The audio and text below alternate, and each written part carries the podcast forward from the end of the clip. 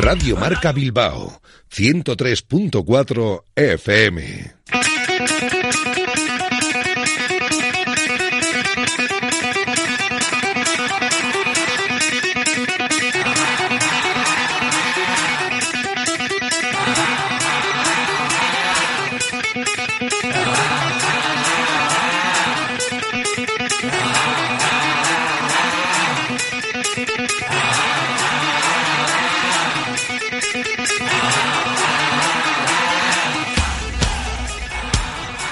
Directo Marca Bilbao con Alberto Santa Cruz.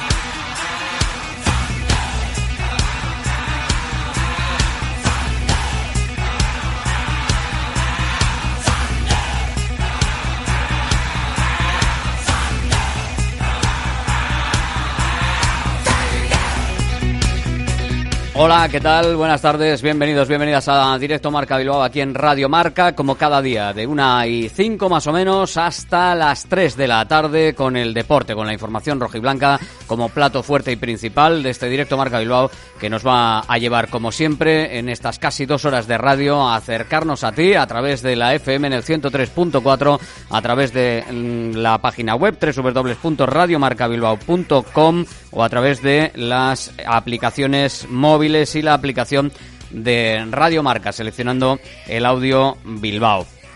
Hoy en un día en el que vamos a escuchar en unos minutos a Ander Herrera, que además ha sido protagonista en las últimas horas por unas informaciones que han llegado desde Francia y que te vamos a aclarar. En el caso de Ander Herrera, la situación te la contamos el día 29 de agosto. Eh, la actualizamos, ¿vale? La actualizamos porque habrás podido quizás leer, te ha podido quizás llegar eh, que se ha activado por parte del Atlético una cláusula en el día de ayer para hacerse con los derechos federativos de Ander Herrera. Bien, eh, viene desde Francia la información. El Athletic tiene oficialmente los derechos federativos de Ander Herrera desde el día 1 de enero de este año 2023. Desde el día 1 de enero de 2023 el Athletic cuenta con los derechos de Ander Herrera. No ha habido que hacer ningún movimiento extraño ni aprobar nada de última hora para que el PSG haga ningún movimiento. En el movimiento, en el acuerdo de verano, en el acuerdo del PSG, Ander Herrera y el Athletic de verano, estaba contemplado que el día 1 de enero automáticamente automáticamente la propiedad del jugador pasaba a ser del Athletic. ¿Por qué? Por lo siguiente.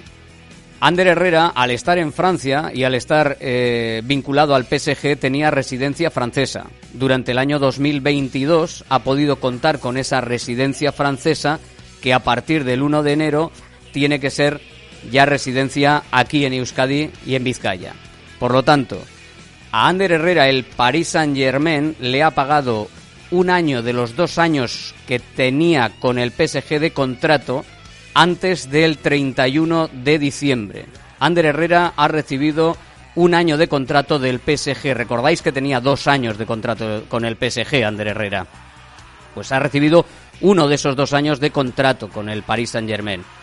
Se articularon los primeros seis meses en forma de cesión para que el Athletic se aprovechase de la fiscalidad de residente en el extranjero de Ander Herrera, de tal manera que el neto podía ser alto, pero el bruto se incrementaba muy poquito, de tal manera que Ander Herrera en esta temporada y en la que viene va a recibir del Athletic más o menos, un poquito menos, del año que perdía con el PSG. Es decir, Ander Herrera tenía dos años de contrato con el PSG. En verano se negocia y Ander Herrera dice, bueno, yo me rebajo un poquito estos dos años y para no estar parado ni estar en sitios raros, me voy al Athletic. El Athletic no me puede pagar estos dos años. Entonces, el Athletic me paga el segundo de los años, el segundo de los años, me lo paga el Athletic a precio de PSG, más o menos, un poquito menos pero lo divide en dos. Lo divide en primera temporada y segunda temporada, para que el incremento de precios del Athletic no suponga una barbaridad eh, con respecto al resto de la plantilla, evidentemente. Aún así, el bruto se disparaba o se iba. y tampoco quería perder esas, esa cantidad, evidentemente, de un año total del, del PSG, porque el Atlético solo le podía pagar uno de los dos años. Entonces, ahí se articulan los seis meses primeros de cesión. De tal manera que en esos seis meses, como jugador del PSG cedido y como residente en Francia, todos se aprovechan de ello. Es decir, el PSG le paga ahí un año de contrato, el año se lo adelanta a que todo esté pagado a 31 de diciembre y se libra del otro que tenía, y el Athletic aprovecha para meter parte del año lo más posible fiscalmente de este primer año, se lo mete también antes del 31 de diciembre porque es residente francés. De tal manera que el bruto del Athletic no se incrementa en exceso. Y en el global de las dos temporadas, al Athletic le sale a cuenta porque se coloca por debajo del top 6, top 5 de jugadores en cuanto a bruto y el neto para Ander Herrera es lo suficientemente atractivo y cercano a lo que cobraba en un año en el PSG para quedarse estos dos en el Athletic y lo que falta se lo paga ese año del PSG que ya le ha abonado.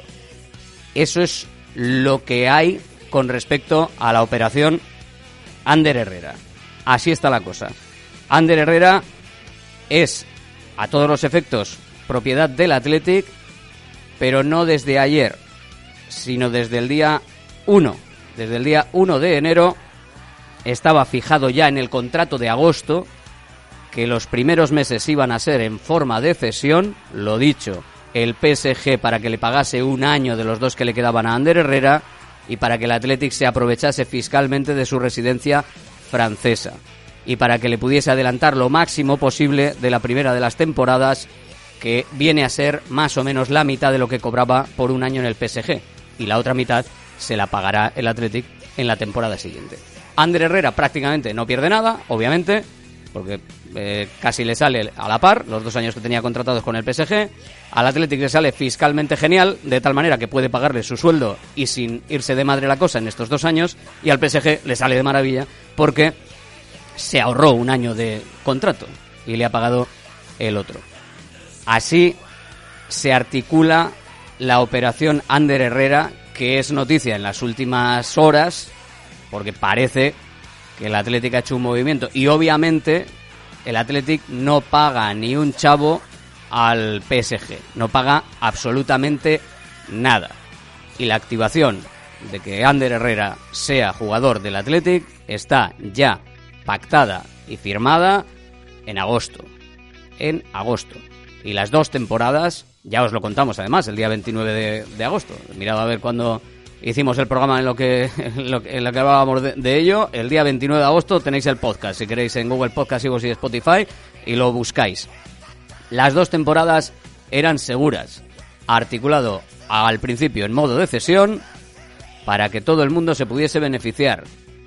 Fiscalmente, sobre todo el Athletic, para que pudiese llegar a unas cantidades brutas con las que el neto fuese lo suficientemente atractivo para Ander Herrera. Y así está la cosa. Y eso es lo que hay con respecto al jugador del Athletic, que enseguida está previsto que salga a rueda de prensa para hablar y para comentar, suponemos que también, entre otras cosas, esta cuestión. Pero bueno, lo dicho, es información que os cuenta Radiomarca.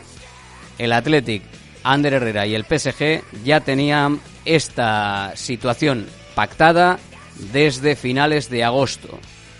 Se activó automáticamente el día 1 de enero, que ahora sale a la luz, pues porque el PSG tenía que hacer algunos movimientos, lo ha movido en Francia y el Athletic a rebufo ha sacado ese comunicado también hace unos minutos diciendo que ha activado esa cláusula.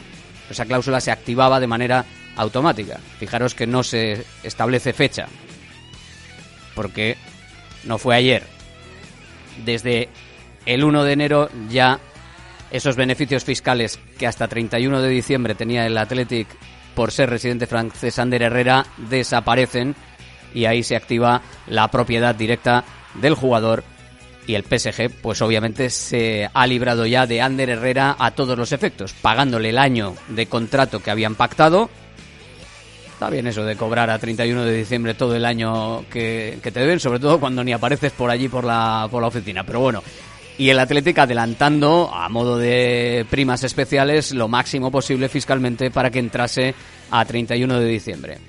Si sois autónomos, pues seguro que sabéis un poco de qué va la cosa. O la desgrabación de vivienda, pues un rollo parecido. La desgrabación por vivienda, cuando metes un poquito ahí ¿eh? al final para que te desgrabe, pues en este caso para que no le grabe al Athletic. Así, así está la cosa.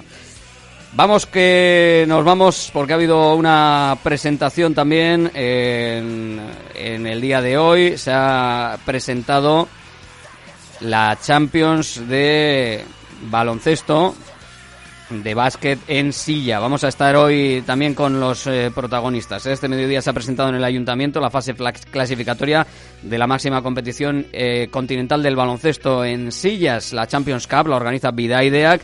Vamos a hablar con Chema Alonso, su presidente. Los partidos se van a jugar en Churdínaga. Va a ser este próximo fin de semana. La presentación se ha dado en el ayuntamiento de Bilbao. Y además eh, también de baloncesto nos queda que ayer Bilbao Vázquez se llevó un repaso importante en Murcia con una dura derrota, 18 puntos, 90-72, que pudo ser peor, se complica su camino hacia los cuartos de final de Champions y confirma que el equipo ha entrado en un bache de juego, de confianza, de estado físico y mental.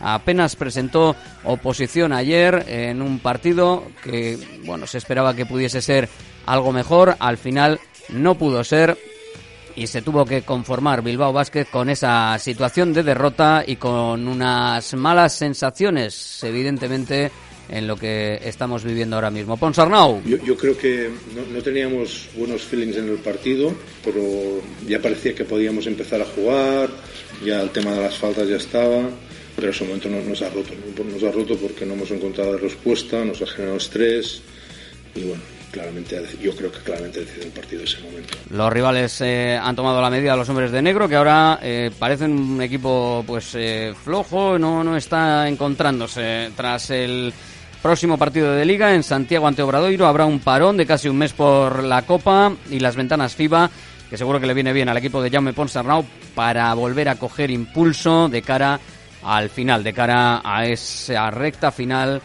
en la competición que veremos a ver dónde le lleva.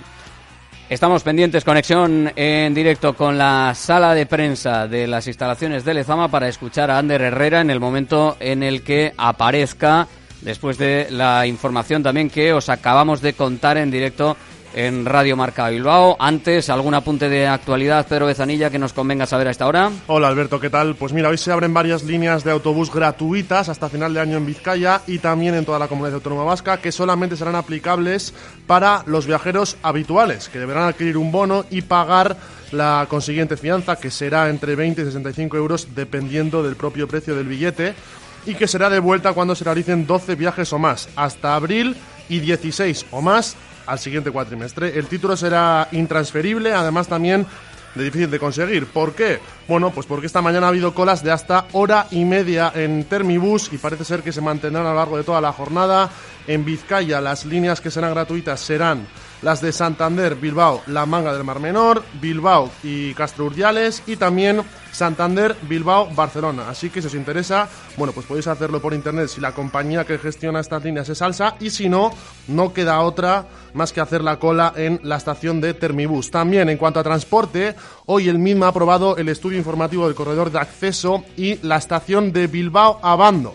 El tren de alta velocidad llegará a Bilbao a través de un túnel desde el río Nervión a la altura de La Pacha y en Basauri hasta la futura estación soterrada de Abando que, ojo, contará con ocho vías de alta velocidad y cuatro andenes subterráneos. Así que, tras casi cuatro años desde que se anunció este estudio en marzo de 2019, esta mañana se ha confirmado cómo será definitivamente ese nuevo corredor de acceso al tren de alta velocidad en la estación de Abando. Y para terminar, Hoy, Comisiones Obreras, UGT y LAB han convocado a sus respectivas asambleas para someter a votación la propuesta del Gobierno vasco en torno al convenio del metal en Vizcaya, después de la reunión de este lunes en la que el Ejecutivo realizó una nueva propuesta con aspectos como un convenio con vigencia hasta 2025, una subida del 15% con cláusula de revisión del IPC, también mejoras hasta de 28.000 euros en los seguros de incapacidad y muerte por accidente, entre otras muchas cosas. Bueno, pues hoy podría desatascarse la situación de manera definitiva en el sector de metal, aunque insisto, todavía no hay nada decidido, Alberto, ni mucho menos.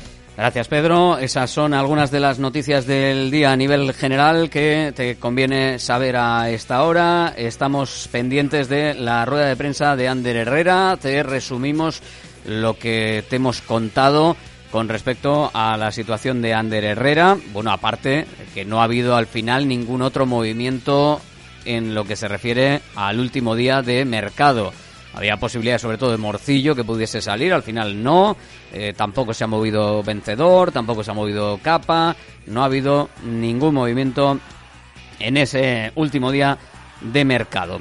Y lo dicho, Ander Herrera. Ander Herrera es oficialmente del Athletic desde el 1 de enero porque estaba firmado en el acuerdo inicial, en el acuerdo de agosto con el París Saint Germain. Desde que llegó a Bilbao estaba fijado ese cambio automático de condición de cedido a propiedad y dos temporadas de duración de su estancia en Bilbao. Hasta el 31 de diciembre se reflejaba como cesión por beneficios fiscales para 2022, para el que el PSG le pudiese pagar como propietario del jugador el año de contrato que había pactado que le pagaba de los dos que tenía con el PSG y para que eh, ese ahorro de un año de contrato le revirtiese en favor al Athletic, que ese año se lo pagaba, entre comillas, un poquito menos, pero ese año de contrato de Ander Herrera con el PSG se lo pagaba el Athletic en dos. Y además se beneficiaba fiscalmente el conjunto rojiblanco de esos seis primeros meses de cesión para adelantar pagos y no incrementar el bruto, con lo cual salía beneficiado en la fiscalidad por ser residente Ander Herrera en Francia. Herrera eh, recibe, por lo tanto, y como resumen, o ha recibido ya un año de contrato del PSG y casi el otro en los dos años que va a estar en el Athletic, con beneficio fiscal, sobre todo este primer año, esta primera temporada, hasta el 31 de enero, beneficio fiscal para el Athletic. Un neto muy atractivo para Ander Herrera en el global de las dos temporadas y un bruto muy atractivo para el Athletic que no le coloca o le mete en los top de bruto de la plantilla precisamente por el haber podido adelantar pagos hasta el 31 de diciembre con su residencia, la residencia de Ander Herrera, residencia fiscal en Francia. Esto es lo que hay. En cuanto salga Ander Herrera, vamos con él y le escuchamos aquí en la radio del deporte en Radio Marca hasta las 3 de la tarde el deporte en la radio, la información, los datos, la opinión, todo y contigo, si quieres, en el 696-036-196, el teléfono de la radio del deporte, 696-036-196, la radio del deporte en Bilbao, Radio Marca.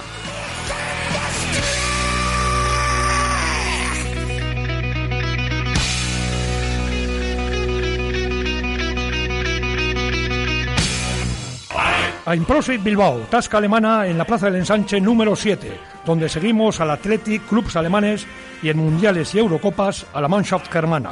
Ambiente futbolero total, acompañado de salchis, codillos y demás especialidades alemanas de Hermann Tate, elaboradas artesana y diariamente en nuestro volador de Bolueta.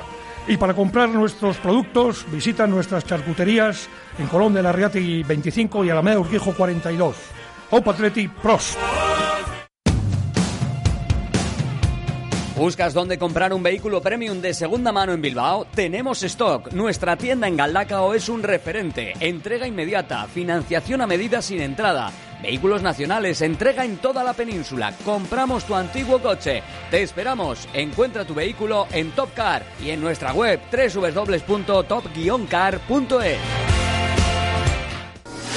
Volvemos a lo nuestro, nuestras comidas y cenas de siempre, en los restaurantes que son importantes y esenciales en nuestro día a día. de Santa Rosalía, el restaurante de Bilbao especializado en guayú y toda la variedad de platos y combinaciones que quieres volver a sentir, con el acompañamiento de nuestros vinos de la bodega Garmendia. ¿Volvemos a lo nuestro? De Santa Rosalía, calle Diputación 8, teléfono de reservas 946792897.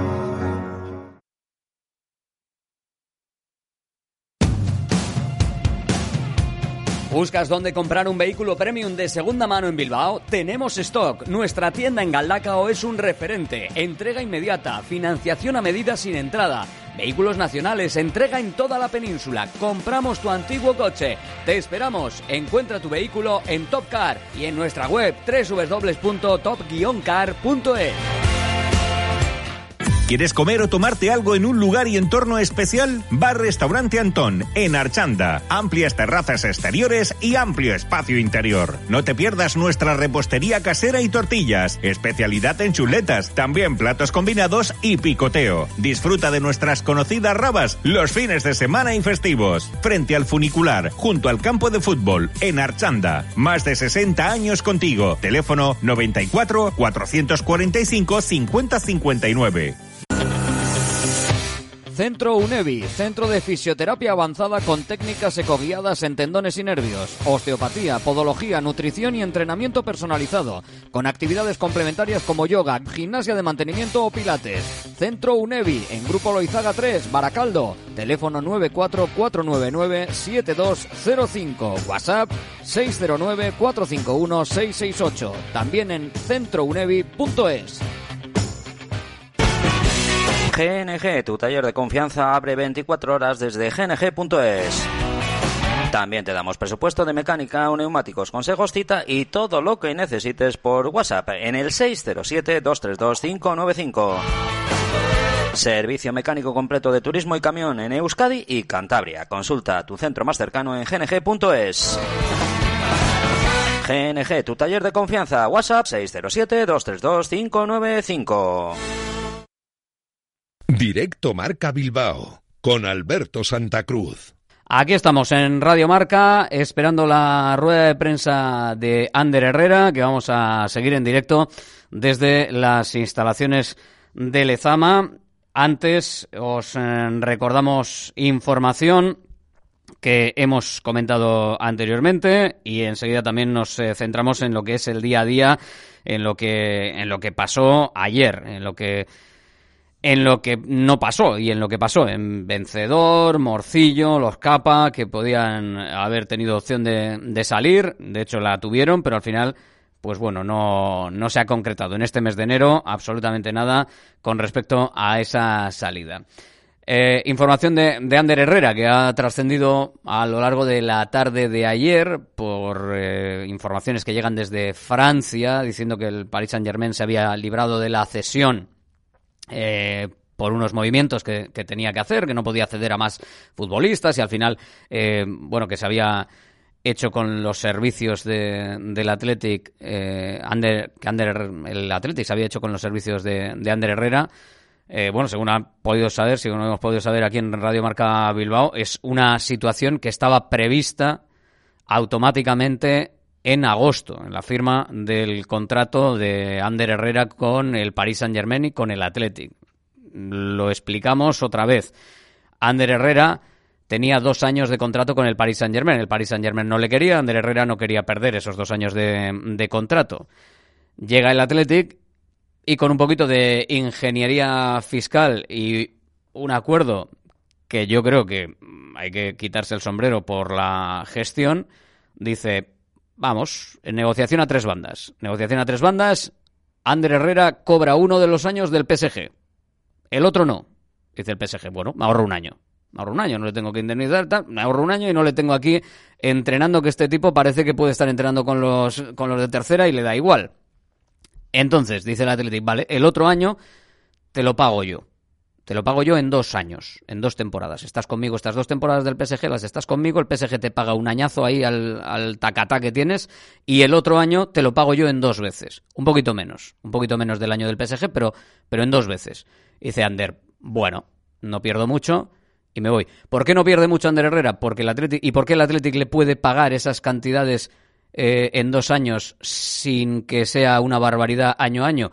Precisamente por los seis meses primeros de cesión, donde el PSG le paga el año de contrato y donde el Athletic adelanta pagos para meter lo máximo posible mm, en la condición que ustedes quieran. Eh, prima, eh, prima de fichaje, sueldo, meter lo máximo posible antes del 31 de, de diciembre para que así, eh, medio sueldo, ya está, con que sea medio sueldo ya te vale, para que antes del 31 de diciembre tributa como residente en el extranjero y entonces prácticamente todo es neto y el bruto es muy poquito. El bruto, el incremento al bruto es muy poquito, con lo cual le sale muy bien la jugada al Athletic porque le puede pagar a Ander Herrera una cantidad en neto que le coloca entre los mejores, pero en el bruto le rebaja a fuera del top 5, top 6 de, de la plantilla que al final esto nos viene a recordar la importancia también de las negociaciones a veces en bruto, que siempre estamos hablando del neto y ya lo hemos escuchado muchas veces y lo hemos hablado cuando el Athletic habla de los problemas eh, que ha supuesto el cambio fiscal que incrementa la fiscalidad a pagar, que los contratos que están firmados en neto, eh, claro, todo incremento fiscal lo paga el Athletic, porque el futbolista dice, a mí dame tres, o dame seis, o dame cinco. A mí lo que tengas que pagar de Hacienda me da igual. Entonces, eh, en este caso, como el bruto eh, se incrementaba muy poquito por la fiscalidad francesa durante estos eh, seis meses, se ha podido hacer así por residente en Francia durante el año de Ander Herrera, pues hace que el Atlético haya podido afrontar una operación que es realmente beneficiosa para todas las partes. Para todas las partes. Así que así está la cosa y esa es la, la situación sobre Ander Herrera que estamos esperando a que salga también a, hablar.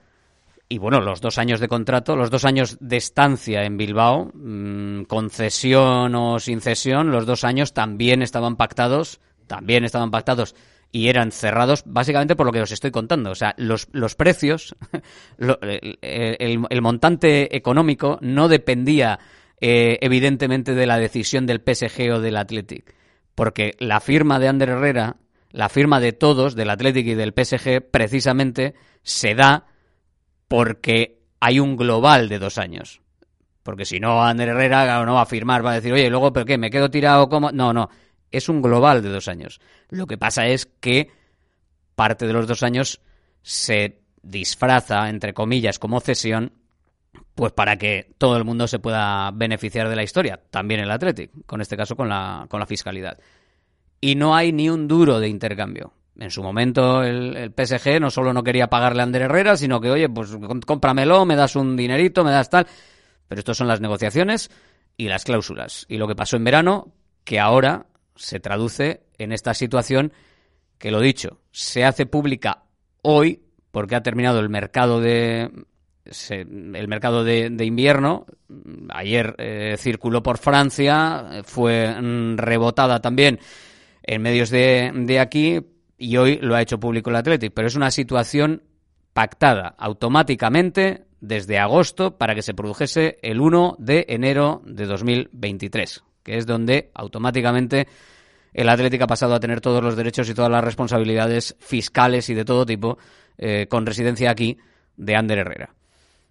Esa es la situación. Creo que está más o menos eh, explicada, creo que está bien explicada creo que la habéis entendido. Si no la habéis entendido, pues os la vuelvo a explicar más adelante. Me mandáis un mensaje al 696-036196 y lo intentamos explicar luego ya en tiempo de la tribuna del Athletic.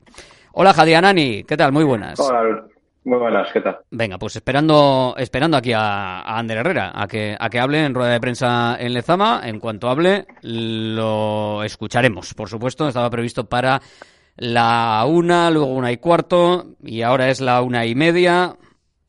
Bueno, tiene pinta de que la situación eh, de, estas últimas horas y lo que estamos eh, contándote ahora en Radio Marca Bilbao, pues también tiene que ver con, ver cómo se explica, aunque me da la sensación de que Ander Herrera para eso es un artista. O sea, incluso, incluso aunque no sepa exactamente los detalles económicos o fiscales del asunto, porque se lo lleve alguien, ya te digo yo que sale bien de una rueda de prensa sí o sí. Pero bueno, Ayer eh, era 31 de enero, era el día en el que se podía haber cerrado alguna salida y al final no se ha cerrado ninguna. Estuvo cerca Morcillo. Queremos hoy conocer un poco de dónde vienen, dónde están ahora mismo y hacia dónde parece que van los diferentes futbolistas que parecía que podían tener opción de haber salido hasta ayer eh, con algún tipo de movimiento, bien sea compra, cesión o de alguna manera. Empezamos prácticamente por Morcillo, que quizás fue el que en las últimas horas estuvo eh, más cerca. Y los datos los tiene Jadianani, como siempre.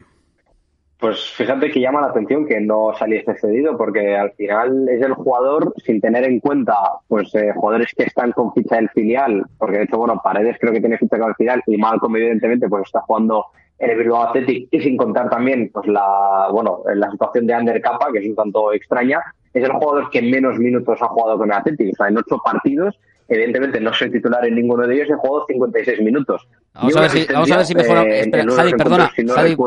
Jadi, vamos a, vamos a ver si, si mejoramos, Jadi, ese, ese sonido, que no sé por qué hoy eh, lo tenemos un poquito más eh, estropeado que siempre. Entonces, vamos a ver si, si lo podemos solucionar ese, ese sonido. Eh, sobre Morcillo, los datos, evidentemente, no hablan bien de, de, esa participación con él, así que mm, solo es un poco ratificarlo, ¿no? vamos a ver si ya podemos escucharte mejor, Jadi. A ver si ahora me escuchas Ahora perfecto, ahora perfecto. Ah, ahora la cosa ha cambiado. Bueno, decía precisamente que eso, que, que, los 56 minutos que había disputado con el Athletic y la asistencia que había dado, si no recuerdo mal, en el partido ante el Cádiz, pues bueno, llamaban la atención y, y, se hacía extraño el hecho de que no saliese cedido, ¿no? Porque era de esos jugadores de la primera plantilla que necesitaba o que al menos, pues con la situación que había respecto al resto de jugadores a nivel de, de minutos, pues que no se diese su, su salida, ¿no? Situación más o menos similar la que tiene una vencedor que también estaba en esa rampa de salida, que tampoco ha sido titular en ninguno de los siete partidos que ha jugado. Sí que había disputado más minutos porque ha disputado 161. Evidentemente es una cifra muy, muy, muy pobre de minutos porque también está en esa cuota de jugadores que había jugado menos. De hecho, por ejemplo, Villalibre había jugado un pelín más y sí que ha salido cedido. Y de hecho, Villalibre sí que ha sido titular en un par de ocasiones, tanto en Liga, o sea, entre Liga y Copa. Eh, y evidentemente, pues bueno, no ha podido aportar eh, mucho ni en, evidentemente ni en goles ni en asistencias porque no ha tenido tiempo para, para hacerlo, ¿no? Y por eso, a nivel de minutos y a nivel de, de sus aportaciones, pues se hace extraño y a ver cómo se gestiona pues su situación en lo que queda de, de temporada, teniendo en cuenta que parecía que la cesión era más que evidente.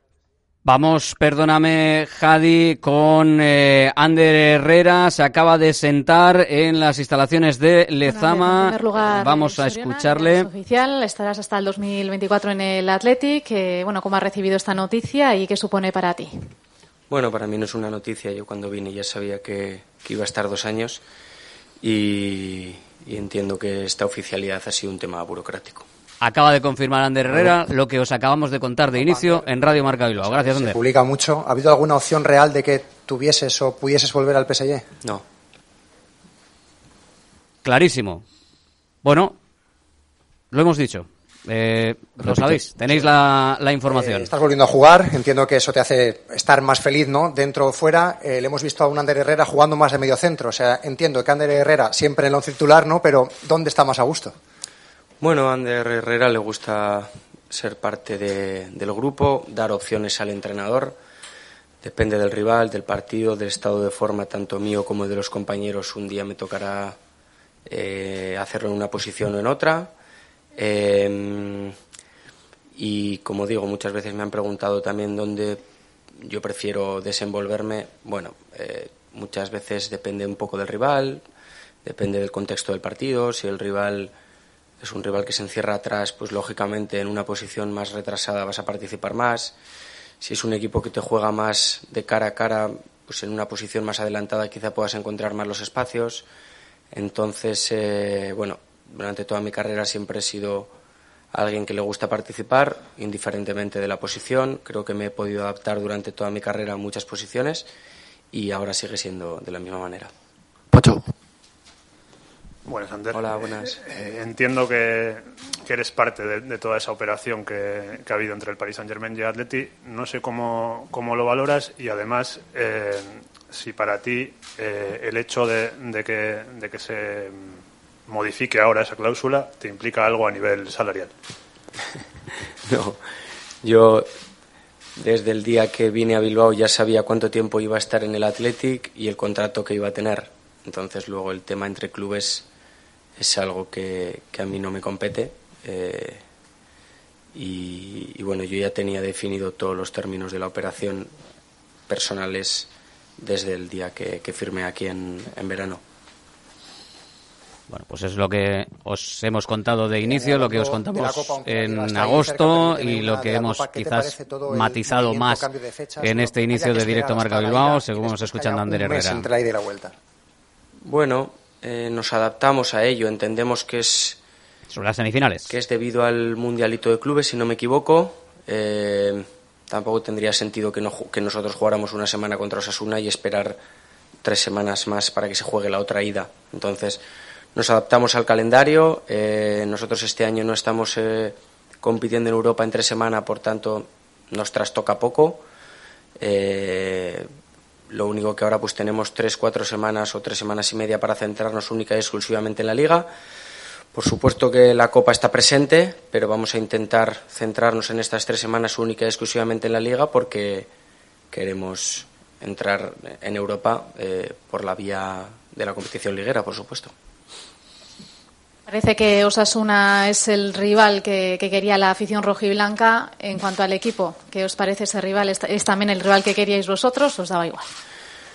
Bueno, unas semifinales de Copa, eh, indiferentemente del rival, eh, son importantísimas. Sabemos lo que supone para nuestra gente. Eh, sabemos lo que supone para la afición del Athletic la vuelta a jugarla en Samamés y y como te decía, para nosotros, indiferentemente del rival que nos tocara, lo íbamos a, afrontar con el mismo respeto, con la, con la misma ilusión y con las mismas ganas de estar en otra final. Respetamos muchísimo a Osasuna, sabemos que lleva tiempo trabajando con, con Yago Barrasate, que es un equipo muy ordenado, que tiene las ideas muy claras, que genera mucho, que cuando no lo hace, como fue el caso de Samamés, se cierra bien y es complicado hacerle gol. Entonces tenemos que tener el máximo de los respetos. Eh, concentración máxima en ambos partidos. Sabemos que la ida ellos, lógicamente jugando en casa, será pues un partido muy caliente, que, el campo estará lleno seguro, que ellos están ante la oportunidad de jugar una final de Copa hace un montón de años, si no me equivoco la última fue contra el Betis, que jugaron ellos, hace ya pues igual hace 20 años, una cosa así. Entonces eh, el respeto es máximo porque sabemos que para ellos eh, es tan importante como para nosotros el poder disfrutar una final.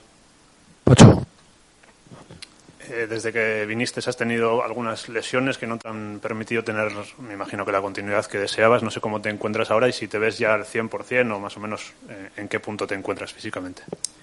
Me veo bien, me veo físicamente cada vez mejor. Em, lógicamente de 0 a 100 no te pones en, en dos semanas ni en un mes, pero bueno, estoy poniendo todo de mi parte para encontrarme cada vez mejor, para ser parte de esto, para dar soluciones al entrenador y, lógicamente para disfrutar personalmente. Cuando, cuando la salud deportiva acompaña, uno es más feliz y, hace lo que más le gusta. Yo siempre he dicho que el fútbol es mi pasión y, y lógicamente en los peores momentos es cuando estoy lesionado hablas de la salud y la felicidad, Ander. ¿Cómo está la del equipo? Porque después del Mundial la racha en Liga es evidente que no es buena. ¿Cómo se está viviendo, cómo se está gestionando desde dentro un poco esto? Bueno, eh, intentando que, este periodo de, en el que hemos conseguido pocos puntos eh, no varíe nuestra filosofía. Creo que haciendo un balance hasta ahora de la primera vuelta, que ha terminado, haciendo el balance de toda la primera vuelta, eh, quizá Girona fuera de casa, Barcelona fuera de casa y la segunda parte de Vigo, yo creo que quizás han sido los únicos tres periodos de partido en el que hemos sido inferiores al rival y hay que admitirlo. En el resto de partidos creo que hemos hecho muchas cosas buenas. Normalmente hemos sometido siempre a los rivales, hemos jugado en campo contrario, hemos generado muchas oportunidades y no tenemos por qué desviarnos de, esa dirección. Eh, queremos dar una importancia tremenda el partido del viernes eh, contra el Cádiz en Samamés, porque la tiene, porque ahora mismo, si no me equivoco, entre el quinto y el noveno estamos en cuatro o cinco puntos y, conseguir tres puntos es fundamental. Queremos que nuestra gente lo sepa, que el viernes mes nos empuje, que a lo largo de todas las temporadas hay momentos de dificultad, como es el actual en cuanto a puntos, no en cuanto a sensaciones, y el viernes tenemos una oportunidad enorme de acercarnos a Europa. Un poco al hilo de lo que, de lo que Estamos escuchando la rueda de prensa en directo. Ander Herrera en las instalaciones de Lezama. Tenemos partido este viernes frente al Cádiz. Pacienta y más después de haber visto estos eh, últimos partidos, ¿no? que el Atleti lleva cinco partidos sin ganar. ¿Qué le dirías a esa parte de la afición que se está impacientando? Bueno, acabo de contestar que creo que, salvo en dos partidos y medio de todos los que hemos jugado en la primera vuelta, creo que hemos sido superiores a los rivales y que eh, nuestra forma de encarar los partidos y de jugar no va a cambiar ni un poquito. Eh, somos un equipo que intenta jugar en campo rival, que intenta robar, que intenta crear muchas ocasiones y a esa parte de, la gente que tú me decías un poco eh, que está más impaciente, pues que venga el viernes a echarnos una mano, que los necesitamos, que, que juntos con toda nuestra gente en Samamés no se nos pueden escapar estos tres, estos tres puntos, teniendo en cuenta también que el Cádiz en las últimas semanas está mucho mejor y está peleando por, por, por la salvación y, y, que para nosotros esos tres puntos son, son la vida. Sería un empujón tremendo, pero como te decía, no vamos a cambiar nuestra forma de jugar. Eh, creo que hemos hecho cosas muy buenas durante toda esta primera vuelta, cosas muy positivas y vamos a seguir insistiendo en ello. ¿Hay alguna más? Eh, cerrado el mercado de fichajes, Sander, eh, me gustaría que valoraras un poquito cómo se ve un mercado de fichajes siendo un futbolista. El Cádiz, que es el siguiente rival, creo que son siete refuerzos en el mercado de fichajes. Se está hablando mucho, conoces la Premier, de lo que se ha gastado en la Premier, lo que se ha gastado en la Liga Española. Eh, ¿cómo, ¿cómo, vives? ¿Cómo, ¿Cómo se ve un mercado de fichajes de dentro? Bueno, cuando no te toca, muy tranquilo. yo intento gastar energía en lo, que, en lo que me compete, que es en entrenar cada día, en ponerme de la mejor forma posible físicamente, como le contestaba tu compañero antes. Entonces, en, en mi caso, pues lo he vivido muy tranquilo. Eh, sabemos que, mm, que, bueno, que ya por, por palabra de nuestro presidente y de nuestro entrenador, nuestra plantilla difícilmente se iba a tocar, porque creo que tenemos un buen equipo, creo que tenemos un equipo o dos equipos muy, muy competitivos que el entrenador puede, puede optar y, la verdad es que no he estado muy, muy encima del mercado. He estado más centrado en, intentar entrenar, ponerme bien de la mejor manera posible y dar soluciones al, entrenador. ¿Vale? ¿Alguna más? Gracias. Venga, gracias. Venga, pues ahí está la rueda de prensa de Ander Herrera, la rueda de prensa en directo en las instalaciones de Lezama, que acaba de, de terminar. Un Ander Herrera tranquilo. La verdad es que eh, da gusto escucharle. O sea, sí, o sea, hay quien dice que es un poco eh, vende algo, pero a mí me parece que habla claro, lo explica todo de maravilla y además es claro y contundente en sus reflexiones. Eh, por empezar por su principio y por lo que hemos comentado al principio. Pregunta directa a Ander Herrera en rueda de prensa. Eh, se ha activado la compra, la no compra. No, no. Yo desde que vine en agosto sé que voy a estar aquí dos años y sabía las condiciones contractuales y económicas en general de lo que iba a pasar, que es básicamente lo que te hemos comentado. Que pierde algo con respecto a los dos años de contrato que tenía en el Paris Saint Germain a cambio de poder jugar, de poder jugar en un club en el que quería jugar, como es el Athletic, Así que, por lo tanto, Ander Herrera hay que reconocerle ese querer volver y querer venir a un sitio como el Athletic. El Athletic le paga en dos años casi uno del PSG y el PSG le abona el otro. Así él sigue teniendo sus dos años, sigue teniendo unas cantidades económicas más o menos parecidas a las que tenía firmadas con el PSG.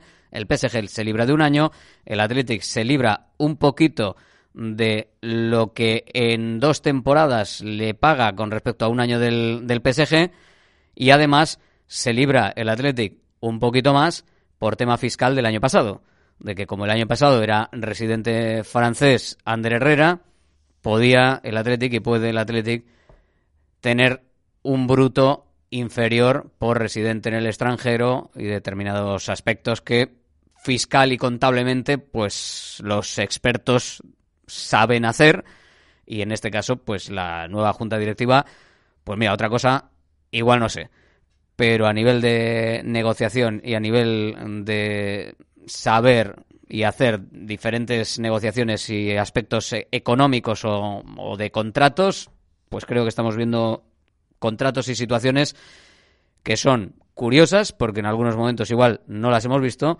y además beneficiosas para, para el Athletic. El tiempo dirá si se van prolongando esos beneficios para el conjunto rojiblanco, evidentemente, porque ahora llegan las renovaciones, ahora llega, eh, por ejemplo, la de Villalibre, que iba con la cesión debajo del brazo, se dio al Deportivo a la vez, veremos lo que pasa en los siguientes años y si realmente se puede monetizar, renovación a la baja, obviamente, de Asier Villalibre. Y las demás, pues veremos en qué quedan. Estábamos con Jadi Anani. Hola Jadi, ¿sigues por ahí? Sigo, sigo, evidentemente. Que mm, estábamos hablando de los Morcillo, vencedor, capa, que al final no han salido. Eh, ayer era el último día para poder hacerlo. Y mm, tenemos todavía a más gente en cartera, evidentemente, para este año. Pues sí, están los, los jugadores que evidentemente terminan contrato, ¿no? Eh, habíamos hablado de de vencedor y de morcillo, pues bueno, hay jugadores que evidentemente están contando muy poco de los que terminan contrato. Está el caso de Anderiru, que es evidente que es el tercer portero, y luego está el caso de Ander Capa, que bueno, pues es un caso bastante, bastante extraño, eh, por bueno, por los minutos que está teniendo y por la sensación de que parece que con renovando y con los objetivos que se habían establecido, pues que iba a tener eh, más minutos. Y luego. De Ander Capa, que también eh, aclaramos de paso ese contrato que a mí particularmente me encanta, que es el 2 menos 1. Es decir, Ander eh, firmó por dos temporadas con la seguridad de esas dos temporadas vinculada a objetivos en la primera. Si en la primera no cumple los objetivos, el Athletic tiene la potestad unilateral de decirle hasta aquí. Y ya está. Y se finiquita el contrato y no hay ningún tipo de penalización para la segunda de las temporadas. Tiene que ser algo que ejerza el Athletic la baja. Si no la ejerce, pues a pesar de que no esté contando, podría seguir el año que viene. Es decir, imaginemos ahora mismo que Ander Capa no cuenta para nada, no cumple los objetivos para nada y por mala suerte, pues chico, se revientan todos los laterales posibles desde el juvenil hasta los que están en primera plantilla y no hay nadie a quien fichar pues aunque no haya cumplido los objetivos undercapa, el Athletic no habilitaría, suponemos, la opción de decirle, oiga, usted no ha cumplido, tenemos la potestad de no estar la segunda temporada contigo. Entonces no lo habilitaría y a pesar de no cumplir objetivos, sí tendría la segunda temporada. Ese es el detalle del 2 menos 1. Te firmo 2, pero si no cumple los objetivos de la primera, la segunda te la puedo quitar. Sin más. Venga, seguimos con más. Y luego, pues te decía que había, vamos a decir, jugadores que están en ese segundo escalón de, pues eso, de minutos, que están en ese punto de rotación, que a veces son titulares y otras veces no, pues como son el caso de Lecue, de Raúl García y de Zárraga, cada uno evidentemente con su situación, por edad, por situación, eh, bueno, contractual no, porque es la misma, ¿no? Pero a nivel de, situación de plantilla, pues por ejemplo el caso de Zárraga, igual pues eh, está contando con más titularidades que Raúl García, o en cuanto a nivel de minutos, pues por ejemplo, Lecue suma más minutos que tanto Raúl García como Zárraga, ¿no? Entonces ahí digamos que están un poco en duda, pues teniendo en cuenta también que su aportación también es distinta. Raúl García, por ejemplo, ha sido capaz de meter dos goles, el caso de Leo, por ejemplo, pues ha podido dar una asistencia, pues eso, estamos a un poco a esa digamos, un poco a la espera de ver si a lo largo de la temporada, de lo que queda, ¿no? De temporada, pues eh, su situación va a cambiar o no. Y luego, evidentemente, hay un caso completamente distinto al resto, que es el de Oscar de Marcos, que no solo nos sorprende pues los muchos minutos que está teniendo, que es el segundo jugador de la plantilla con más minutos, sino que además su rendimiento está siendo bastante notable, lleva eh, un gol y tres asistencias y evidentemente pues sensaciones a nivel del juego que hacen pensar que a pesar de que parecía que iba a estar muy cerca de la retirada, pues eh, terminará retomando con el con el Athletic si, nada se tuerce. Y por cierto, eh, a nivel de, mm, de estar o no estar para el partido frente al Cádiz, que lo tenemos este viernes, estamos ya martes, Iñaki Williams no ha estado, lo puedes leer en marca.com, eh, no ha estado en el entrenamiento y por lo tanto es duda, seria duda para que pueda estar en el partido de San Mamés frente al Cádiz. Otro que también es seria duda y veremos si puede estar para más adelante es eh, Íñigo Martínez, del que tampoco ha habido noticias ni novedades eh, con respecto a su posible salida. Ya sabíamos que en enero no se iba a dar la salida, porque ya sabemos que es eh, muy difícil o prácticamente imposible que nadie estuviese decidido a pagar siquiera un milloncejo eh, para que se lo pudiese llevar en este mercado. El Athletic tendría que estar dispuesto a ver si aceptaba o no el milloncejo. Quien dice milloncejo dice tres o dos o algo. Pero bueno, como no, no ha habido movimiento en ese sentido, pues va a tener meses y meses por delante para bien cerrar algo con alguien o bien volver a sentarse con el Athletic, que parece que está esperando a que Íñigo Martínez sea el que levante el teléfono y no al revés. Y en estas cosas, pues supongo que esto es como las parejas, ¿no? Si no, pues si no me llamas tú, yo ya te llamé. Pues, pues ahora yo no te llamo. Pues eh, y se prolonga en el tiempo. Y veremos a ver si. Obviamente el que más necesitado esté será seguramente el que, el que levante el teléfono y el que tenga más fuerza en la negociación será el que reciba la llamada. Y en esas, en esas estamos ahora mismo. Pero bueno, Iñaki Williams, eh, Íñigo Martínez. Dos bajas que estas te las dicen, te la dicen Jadi hace un tiempo. Vas a tener a Iñaki Williams e Íñigo Martínez de baja en liga. Hombre, 251 partidos no estaba de baja Iñaki Williams, o sea que ya de primeras te suena raro, ¿no?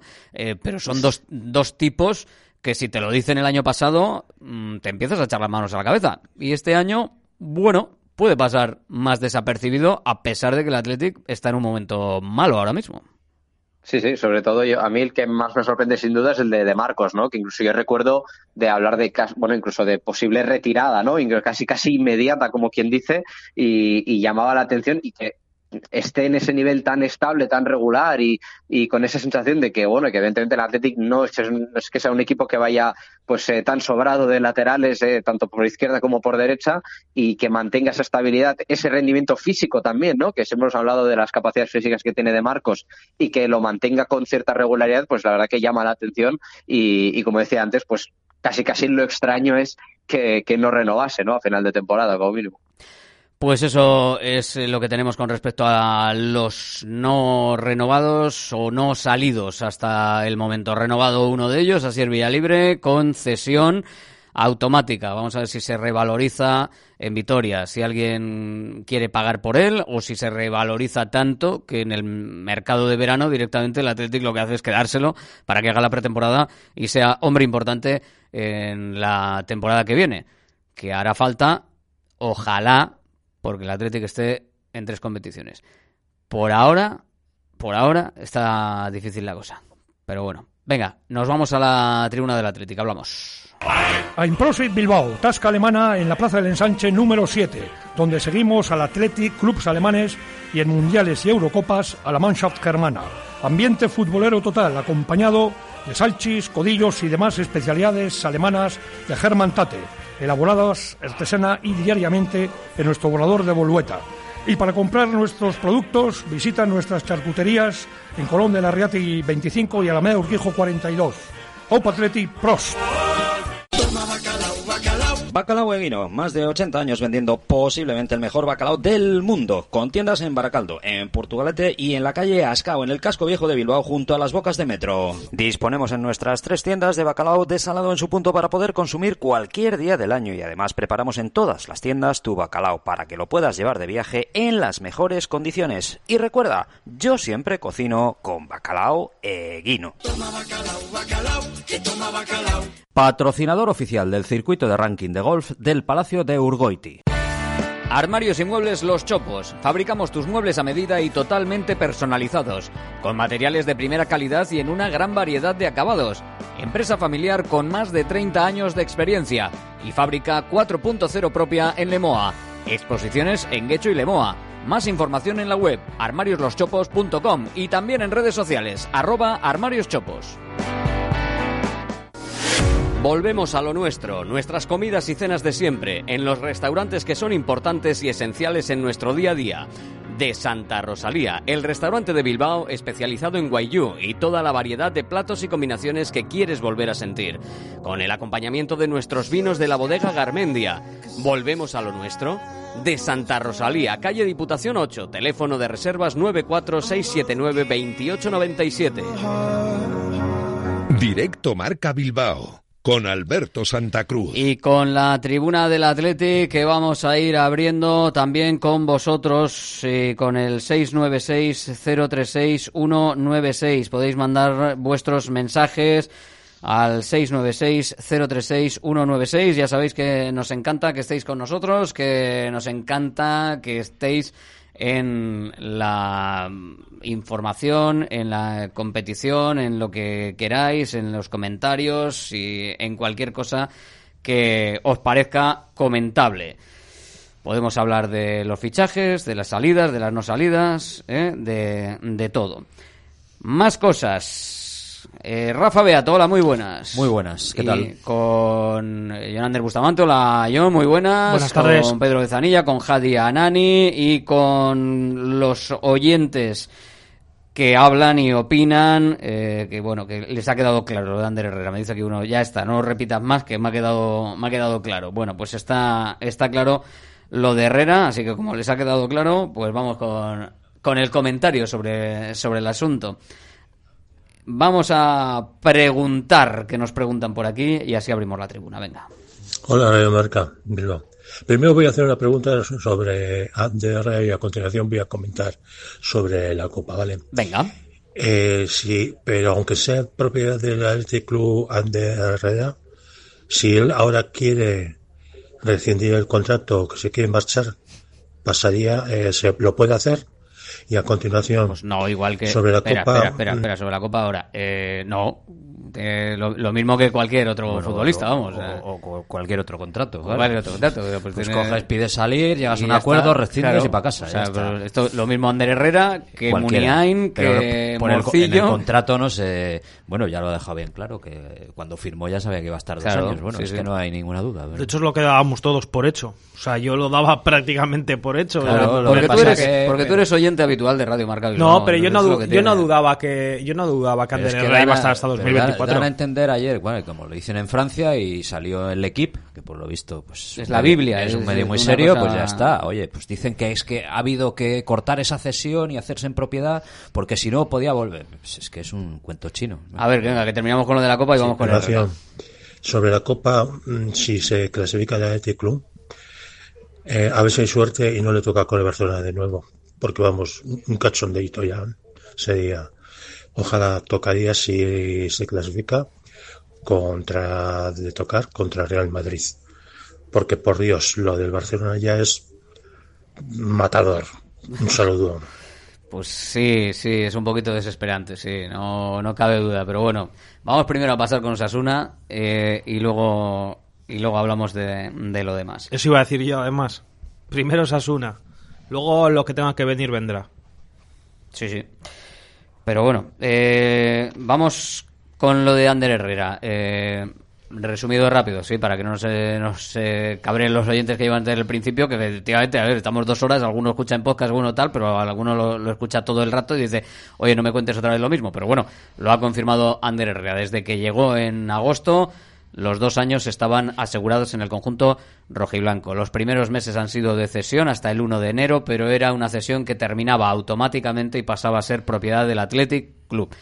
La cesión y el modo de la contratación es básicamente porque un año de los dos que le quedaban con el PSG se lo pagaba el PSG y el otro año, entre comillas, se lo pagaba el Athletic en dos veces, en dos temporadas, las dos que va a estar aquí, un poquito rebajado ese sueldo y además que en el bruto salía muy bien por los primeros meses de residencia francesa de Ander Herrera, precisamente hasta el 31 de diciembre, porque hay una fiscalidad sobre gente desplazada, sobre tal igual, que sale bien. Vamos, que en el neto Ander Herrera le salía casi a pachas y en condiciones de top de plantilla y en el bruto al Athletic no le salía en las condiciones del top 5, top 6 de plantilla, con lo cual al Atlético lo que le importa es el bruto y a Ander Herrera lo que le importa es el neto. Y al PSG lo que le importaba era ahorrarse pasta de los dos años que tenía y se ahorró uno.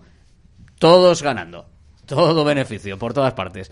Eh, la operación yo creo que, que- que está explicada. La operación yo creo que pocas aristas tienes, Beato. O sea, yo, yo No, creo ninguna. que... Lo que eh, pasa que, bueno, En como- general es beneficiosa, yo creo que final- para todos. Al final, como, bueno, también hubo bastante ruido, jaleo, polémica, porque, bueno, si, si la figura de cesión se utiliza pues para lo que has explicado, ¿no? Pues para Bueno, para, para, las, para las cesiones de compra obligatoria y para convenir, también, bueno, pues para que todo el mundo pues eh, ajuste sus historias, sus presupuestos, sus fair plays y sus y sus y sus números, ¿no? Eso lo hacen todos, ¿eh?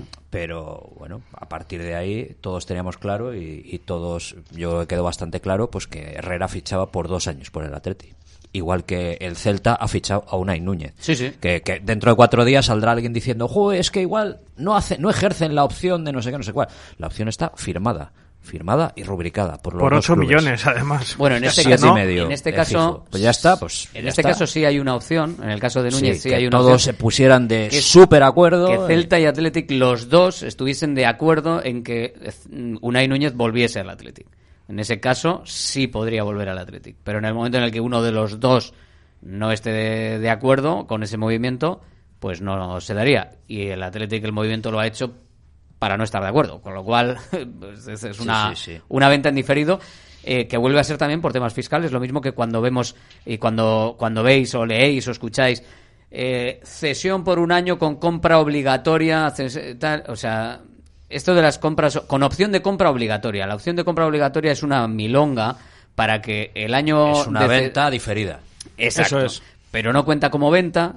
Eh, a nivel de límites salariales que ahora se miran, eh, las cesiones no cuentan igual que las propiedades. A nivel fiscal, como estamos viendo por el, por el caso de Ander Herrera, tampoco. Entonces es un beneficio que Es un se lío. juega. Es bastante lioso, es bastante farragoso, más- más que lioso, pero bueno. Al final, pues. Cuestiones bueno, fiscales, pues, cuestiones, eh, y si no, tiras de una palanca como hace el otro, Sí. y ya está. O sea, Al- al pal- final, pal- ¿qué, es, qué es- qué es al final esto? ¿Qué es lo que han hecho también con, con Gaby para inscribirlo? Pues denunciarlo a la justicia ordinaria también, se pasan del sueldo, pero luego no, no pero y sí. a Lewandowski para tenerle Sí, un pero a ellos sí, a ellos sí, pero si lo hace otro igual no. Eso, Bueno, pero- ya, vere- ya veremos a ver, a ver en qué termina, si la liga realmente recurre y si le acaban dando la, la razón. A ver si resulta que luego va a ir el Real Madrid a por Gaby gratis, eh, que ese es el, el miedo que tienen. Que la cláusula de ser del filial a ser de primera plantilla, pues mil, mil milloncitos de, de diferencia. Nada, una cosita eh, Nada. de andar por casa. Eso es. Pero bueno, eh, independientemente de, de la operación, eh, Jadi Ander Herrera, opinión. Bueno, que al final era, o sea, partiendo de la base de, de que era un fichaje que iba a aportar algo más que los jugadores que ya que ya tenías, pues bueno, teniendo en cuenta ya que, se ha dado pues ya la oficialidad, ¿no? Esa de que de que ya va a estar hasta hasta la temporada que viene como mínimo, pues hombre, yo creo que es una buena noticia, es decir, hasta el día de hoy entendiendo también que bueno, habrá tenido sus problemas físicos, que llega un poco más tarde la pretemporada y que bueno, que eso evidentemente no te hace ser el mismo jugador que uno se espera eh, que puede llegar a ser. Yo personalmente creo que es una grandísima noticia porque incluso estando un poquito peor, eh, tiene mejores prestaciones que muchos otros y no por querer menospreciar al resto, sino porque es que André Herrera es un jugador que tiene una calidad eh, y, te puede dar unas prestaciones a nivel de, de como decías, el plus de calidad en el centro del campo que no te dan otros estando pues un más a medio gas. Entonces, pues a mi parecer, mm, muy buena noticia y además que no supone nada lejos de lo normal, ni un aumento de sueldo, ni un pago extra, ni nada. Simplemente es la oficialidad de que, de que el club ya se lo, ya se lo queda. Así que grandísima noticia. Y a nivel, bueno, a nivel deportivo, eh, Pedro, eh, Ander Herrera, a ver si tiene más presencia, ¿no? Porque sí que es cierto que cuando, sobre todo en la Copa, yo creo, ¿no? En la Copa se le vio con, con cierto empaque, cierta presencia. eh, intimida ver a Herrera, tiene que ser ese hombre que intimide. Sí, yo creo que si vemos la versión de, Herrera del otro día en Copa, pues evidentemente será una mejor noticia para Atleti si lo vemos como el otro día. Por lo tanto, sí, yo creo que evidentemente eh, el rendimiento de Herrera tiene que ir a más y tiene que ser mejor del que está teniendo hasta ahora. Un poquito también en la línea de lo que ha dicho Jadi. Sí es cierto que eh, llegó tarde. eh, por el tema de la lesión y todo esto. Y luego, yo creo, no sé si seré el único, pero yo creo que en esta rueda de prensa le he visto bastante enfadado. Le he visto como picado, ¿no? No sé si habéis tenido esa misma sensación. Y yo tengo la sensación un poco como de. No sé, me ha sorprendido. Un poco el tono en el que ha hablado, la. Ha salido, ha salido tarde. eh, habrá, habrá visto un poquito también lo que estaba pasando. Hmm. Lo mismo tenía puesto Radio Marca también, eh, que nosotros le, le hemos tratado bien y de manera perfectamente aséptica y todo.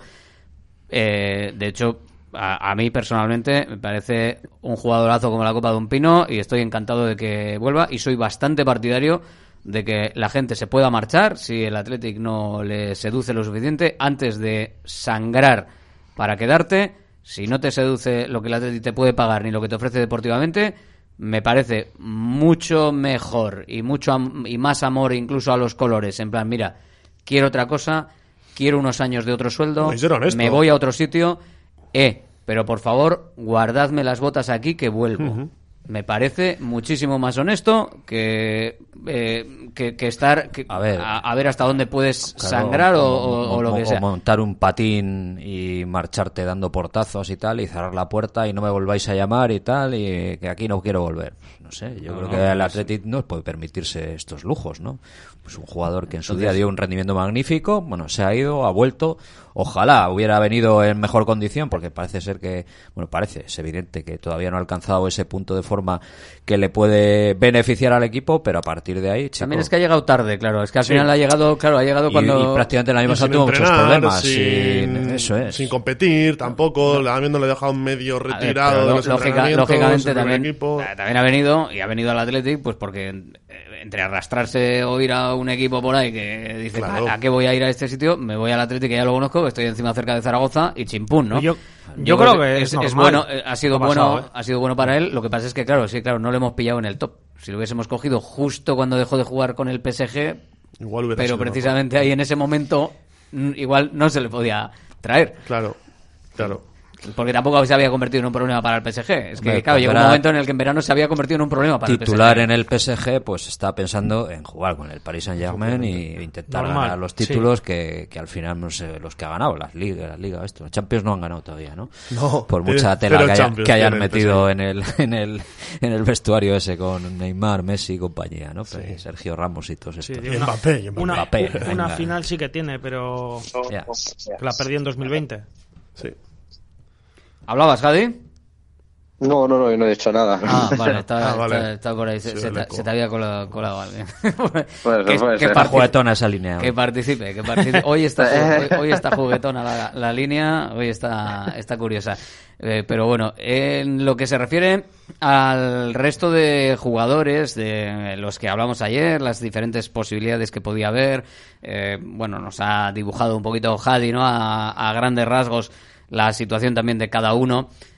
Eh, yo creo que hay gente que puede estar desaprovechando la oportunidad estos seis meses de hacer algo con el paraguas del Athletic, con el pin del Athletic. De que si pudieses hacer estos seis meses con el pin del Athletic algo bien en otro equipo, igual podías seguir en el Athletic o igual eh, tenías más fácil una salida, eh, ¿cómo decir?, de más nivel que si sigues y no tienes presencia. El pin lo tendrás, pero sin presencia es que al final en verano, ¿qué vas a hacer?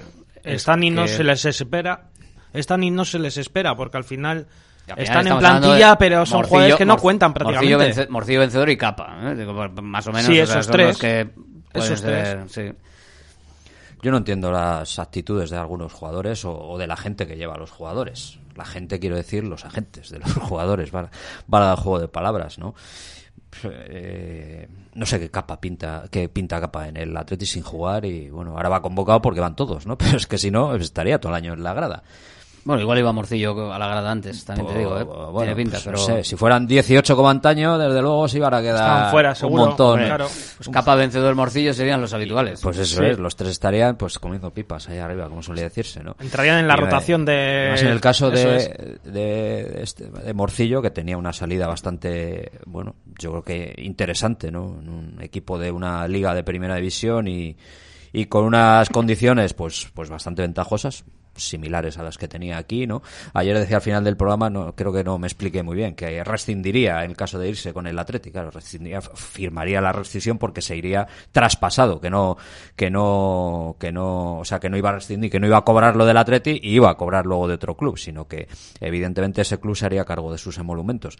Y al final, pues ayer a la tarde, pues pues no sé, entre ponte bien, estate quieto, que si esto no me convence tal, pues el, el club eh, que le iba a fichar se hartó y le dijeron, pues bueno, chico, hasta aquí hemos llegado. A mí sobre todo me parece curioso el caso de Capa, eh, y sobre todo por el tema deportivo. Yo recuerdo aquí hablando a principios de, de la temporada, eh, y prácticamente Capa entraba en la quiniela de todos como el lateral derecho titular.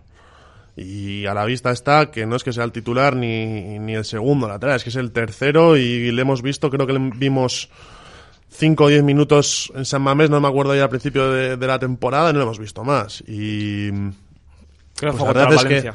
que es llamativo, ¿no? Porque además hemos visto hacer partidos tan buenos y rendir a un nivel tan bueno que digo, joder, pues también el caso de Ander Capa tiene que tener. Porque yo pienso, oh, pues vencedor, pues igual, bueno, entre su juventud igual es más complicado, ¿no? Encontrarle un destino. Ahora Ander Capa, joder, un jugador ya más contrastado, con más experiencia, eh, pues con otro tipo de virtudes también, quizás más asequibles a, a cualquier equipo de primer Pero- nivel. Pero sientas en bucle, Pedro, y, y el entrenador te pide, oye, chaval, aprieta, entrena bien, cómete la hierba y, Sí. y que Y vas no a tener aprietas, oportunidades. pues pasa y, lo que eh, pasa. y el jugador está esperando. No, no, primero tú ponme, aunque yo no esté en forma y tal, tú ponme que luego ya iré tal. Pues, chico, no, esto es al revés. O sea, primero tienes que demostrar y luego exigir, pero no, no puedes exigir antes de demostrar. Estoy de acuerdo con eso. Yo no tenía. Mira, yo sí que es verdad que en el caso de Ander Capa eh, no tenía claro que fuese a ser titular. ¿Pero por qué? Por, por diversas actuaciones que tuvo en pretemporada, nada más eh, volver a firmar por, por el Atleti, y diversas actuaciones que tuvo que a mí particularmente me generaron muchas dudas, sobre todo en su rendimiento en esos partidos. Sí que es verdad que, pues, hombre, podía venir pues por la falta de, de ritmo competitivo que ya traía, porque llevaba prácticamente sin competir año, año y pico, pero, pero sí que es verdad que en partidos amistosos no se le vio a la altura, o quizás a mí no me dio esa sensación de decir. Eh, Jolín, eh, estás mejor que los compañeros que juegan precisamente en tu puesto es curioso que un jugador de 34 años pues siga estando muy, muy, muy por encima de las prestaciones de Ander Capa. Entonces, en ese sentido, pues Bueno, a mí física- no, no me físicamente, genera- me físicamente genera duda. las cosas pueden ser así. O sea, al final, Pues eh, que- lo que pasa es que tienes que tener eh, Pues una. el hambre con las ganas de comer, una porque de actitud- Marco está tan bien, Claro. que es, es un poco lo extraño, ¿no? Que parece que, que podía ser al revés, ¿no? Que A de ver, yo creo que hay decepción dentro de- de- del Atlético con lo- las prestaciones que están dando los tres futbolistas. O sea, yo creo que se esperaba más. Eh, yo creo que quizás el, el- el tema de, de vencedor también eh, va un poco unido a que la forma de jugar mm, que quiere Ernesto Valverde, más allá del rendimiento de vencedor, no, no, le encuentra hueco. O sea, no es media punta, no es un Herrera ni un Zárraga que tenga recorrido dentro de la zona de centro del campo hacia arriba y hacia abajo, no es un Dani García o Vesga. Eh, claro, es muy arriesgado. No es, pero sería su, su sitio. Sí, la verdad es que es más jugón, es más jugón y no- Yo yo, creo creo que... no se atreve a ponerle, pues por lo que ve evidentemente en los entrenamientos, no se atreve a ponerle de Vesga. Porque igual porque físicamente la- igual no le ve el recorrido que pueda tener eh, Vesga o Dani García, que igual ese ritmo físico que tienen está un pelín por encima de las prestaciones que ahora mismo en estos momentos o a comienzo de temporada podía tener un vencedor. Quizás físicamente les veía un pelín por encima o un pelín o bastante por encima de lo Bastante, que de lo que podía suponer pues cómo estaba Unai en este caso. Eh, Unai se ha visto claro que pues en el sistema de, de Ernesto de digamos interior de puesto de 8 no se estaba encontrando cómodo.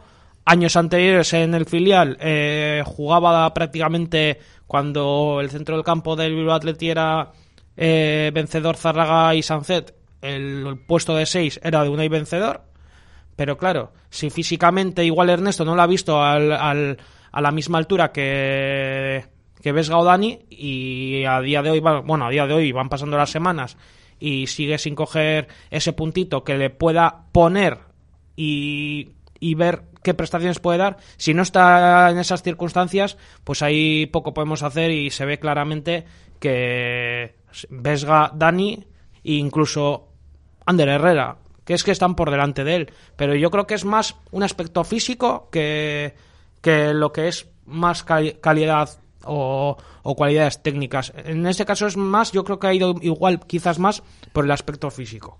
En el yo, yo lo- de a mí me vencedor. parece que es Me, me parece que es simplemente por el, por el rol que tiene el mediocentro. O sea, estamos hablando de, de un jugador, de ganar disputas, de cortar todo lo que pase, de, de intentar sostener a dos interiores. Y creo que es evidente que hay una diferencia abismal entre las prestaciones que te dan sin balón Vesga y Dani García que las que te da Vencedor.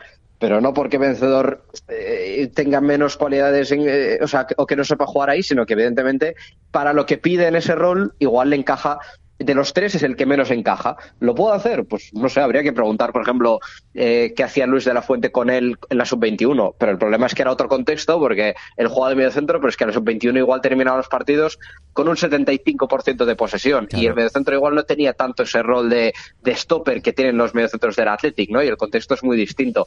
En cualquier caso, a mí me parece muy extraño, o sea, eh, no sé si es porque se le va a dar una segunda oportunidad o porque igual sí que puede tener un encaje como ese interior de segunda altura, pues en partidos en los que igual vas a tener un poquito más el balón y no necesitas, eh, o, necesitas, por ejemplo, pues no sé, tramos finales de partido que necesites tener el control de balón y tienes un jugador como es vencedor que creo que es fiable en el pase y que, que tiene esa visión de juego pues para, para jugar en, en, ese, en ese rol eh, sí, pero sí que me extraña eh, el hecho de que no se le haya buscado una cesión, ¿no? O igual se ha buscado pero no se ha dado, pero eh, teniendo en cuenta la edad que tiene, ¿no? O sea, con 22 años, eh, pues no darle una salida para que el jugador siga creciendo, me parece que es una pena por, por, por el año perdido que puede suponer un proyecto de Lezama que, parece que prometía tanto ¿no? en los últimos años. Totalmente pues sí, de acuerdo, sí, sí, totalmente de acuerdo, eso es. Pero que conste que se ha intentado, ¿eh?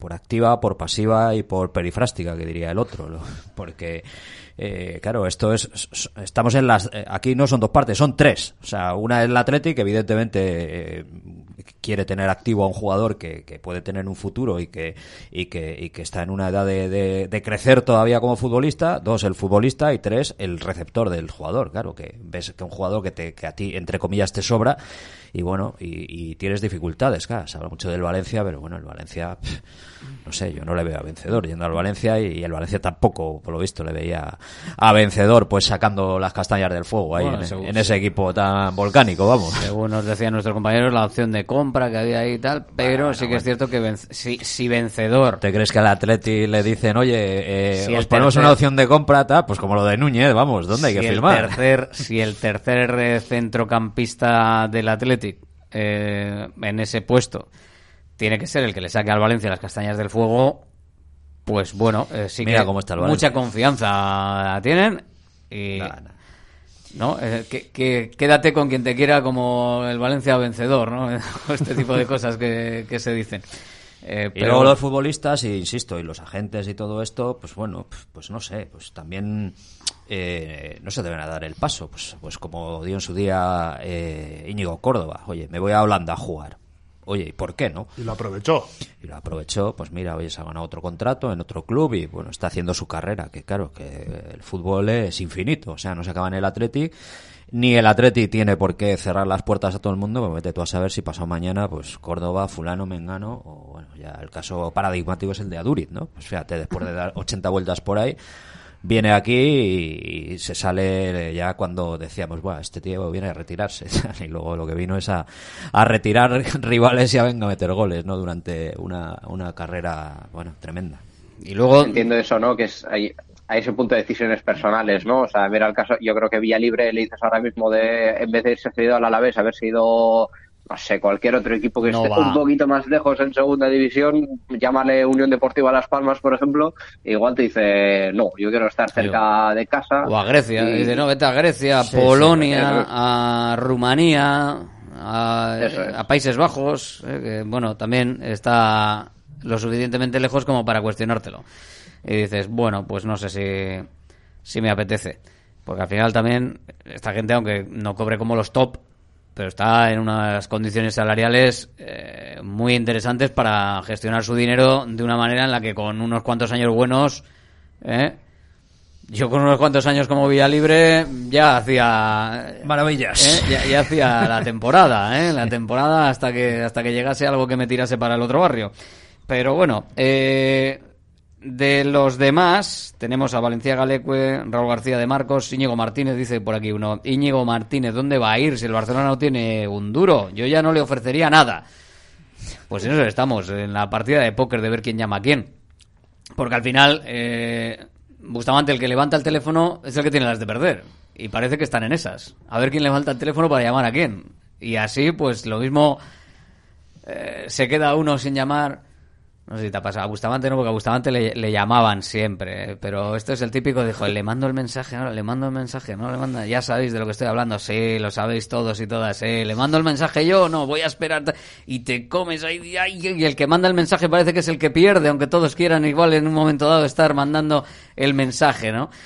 Pues igual ha llegado ese momento, pero ninguno quiere levantar el teléfono. No sé, yo creo que es una cuestión de dos. O sea, no es solo cuestión de, de uno. O sea, creo que que tiene que haber interés tanto de una parte como de la otra por pues bueno pues por querer juntarse por eh, po- exponer cada uno sus ideas y ver si pueden llegar a un acuerdo o no o ver cuáles son los intereses de, de uno También podemos invitarles, y ver las ideas invitarles a los dos por sorpresa aquí a Radio Marca y que se junten aquí, pero claro, porque tiene que ser un tema, claro, para que así nadie llame a nadie. No había un programa eso que, que, corri- Sí, que corría en la pared.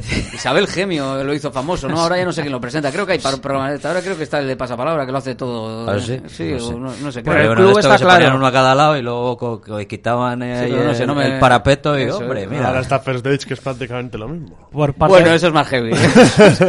por parte del club está claro cuáles son las intenciones pero claro hay que hay que saber en primera persona o hay que saber realmente qué es lo que quiere en este caso el jugador bueno las Yo he llegado al- al- Le pueden hacer, al- si, si tienen Uno- intención, le pueden hacer algún mimito también, ¿eh? 1 de febrero hemos llegado ya al punto de que puede pasar cualquier cosa. O sea, ya evidentemente ya no ha firmado, o sea, no ha firmado, no, se ha confirmado que ya es bueno, muy complicado Va que, que vaya a salir, que vamos, que prácticamente seguro que vaya a estar lo que queda de temporada.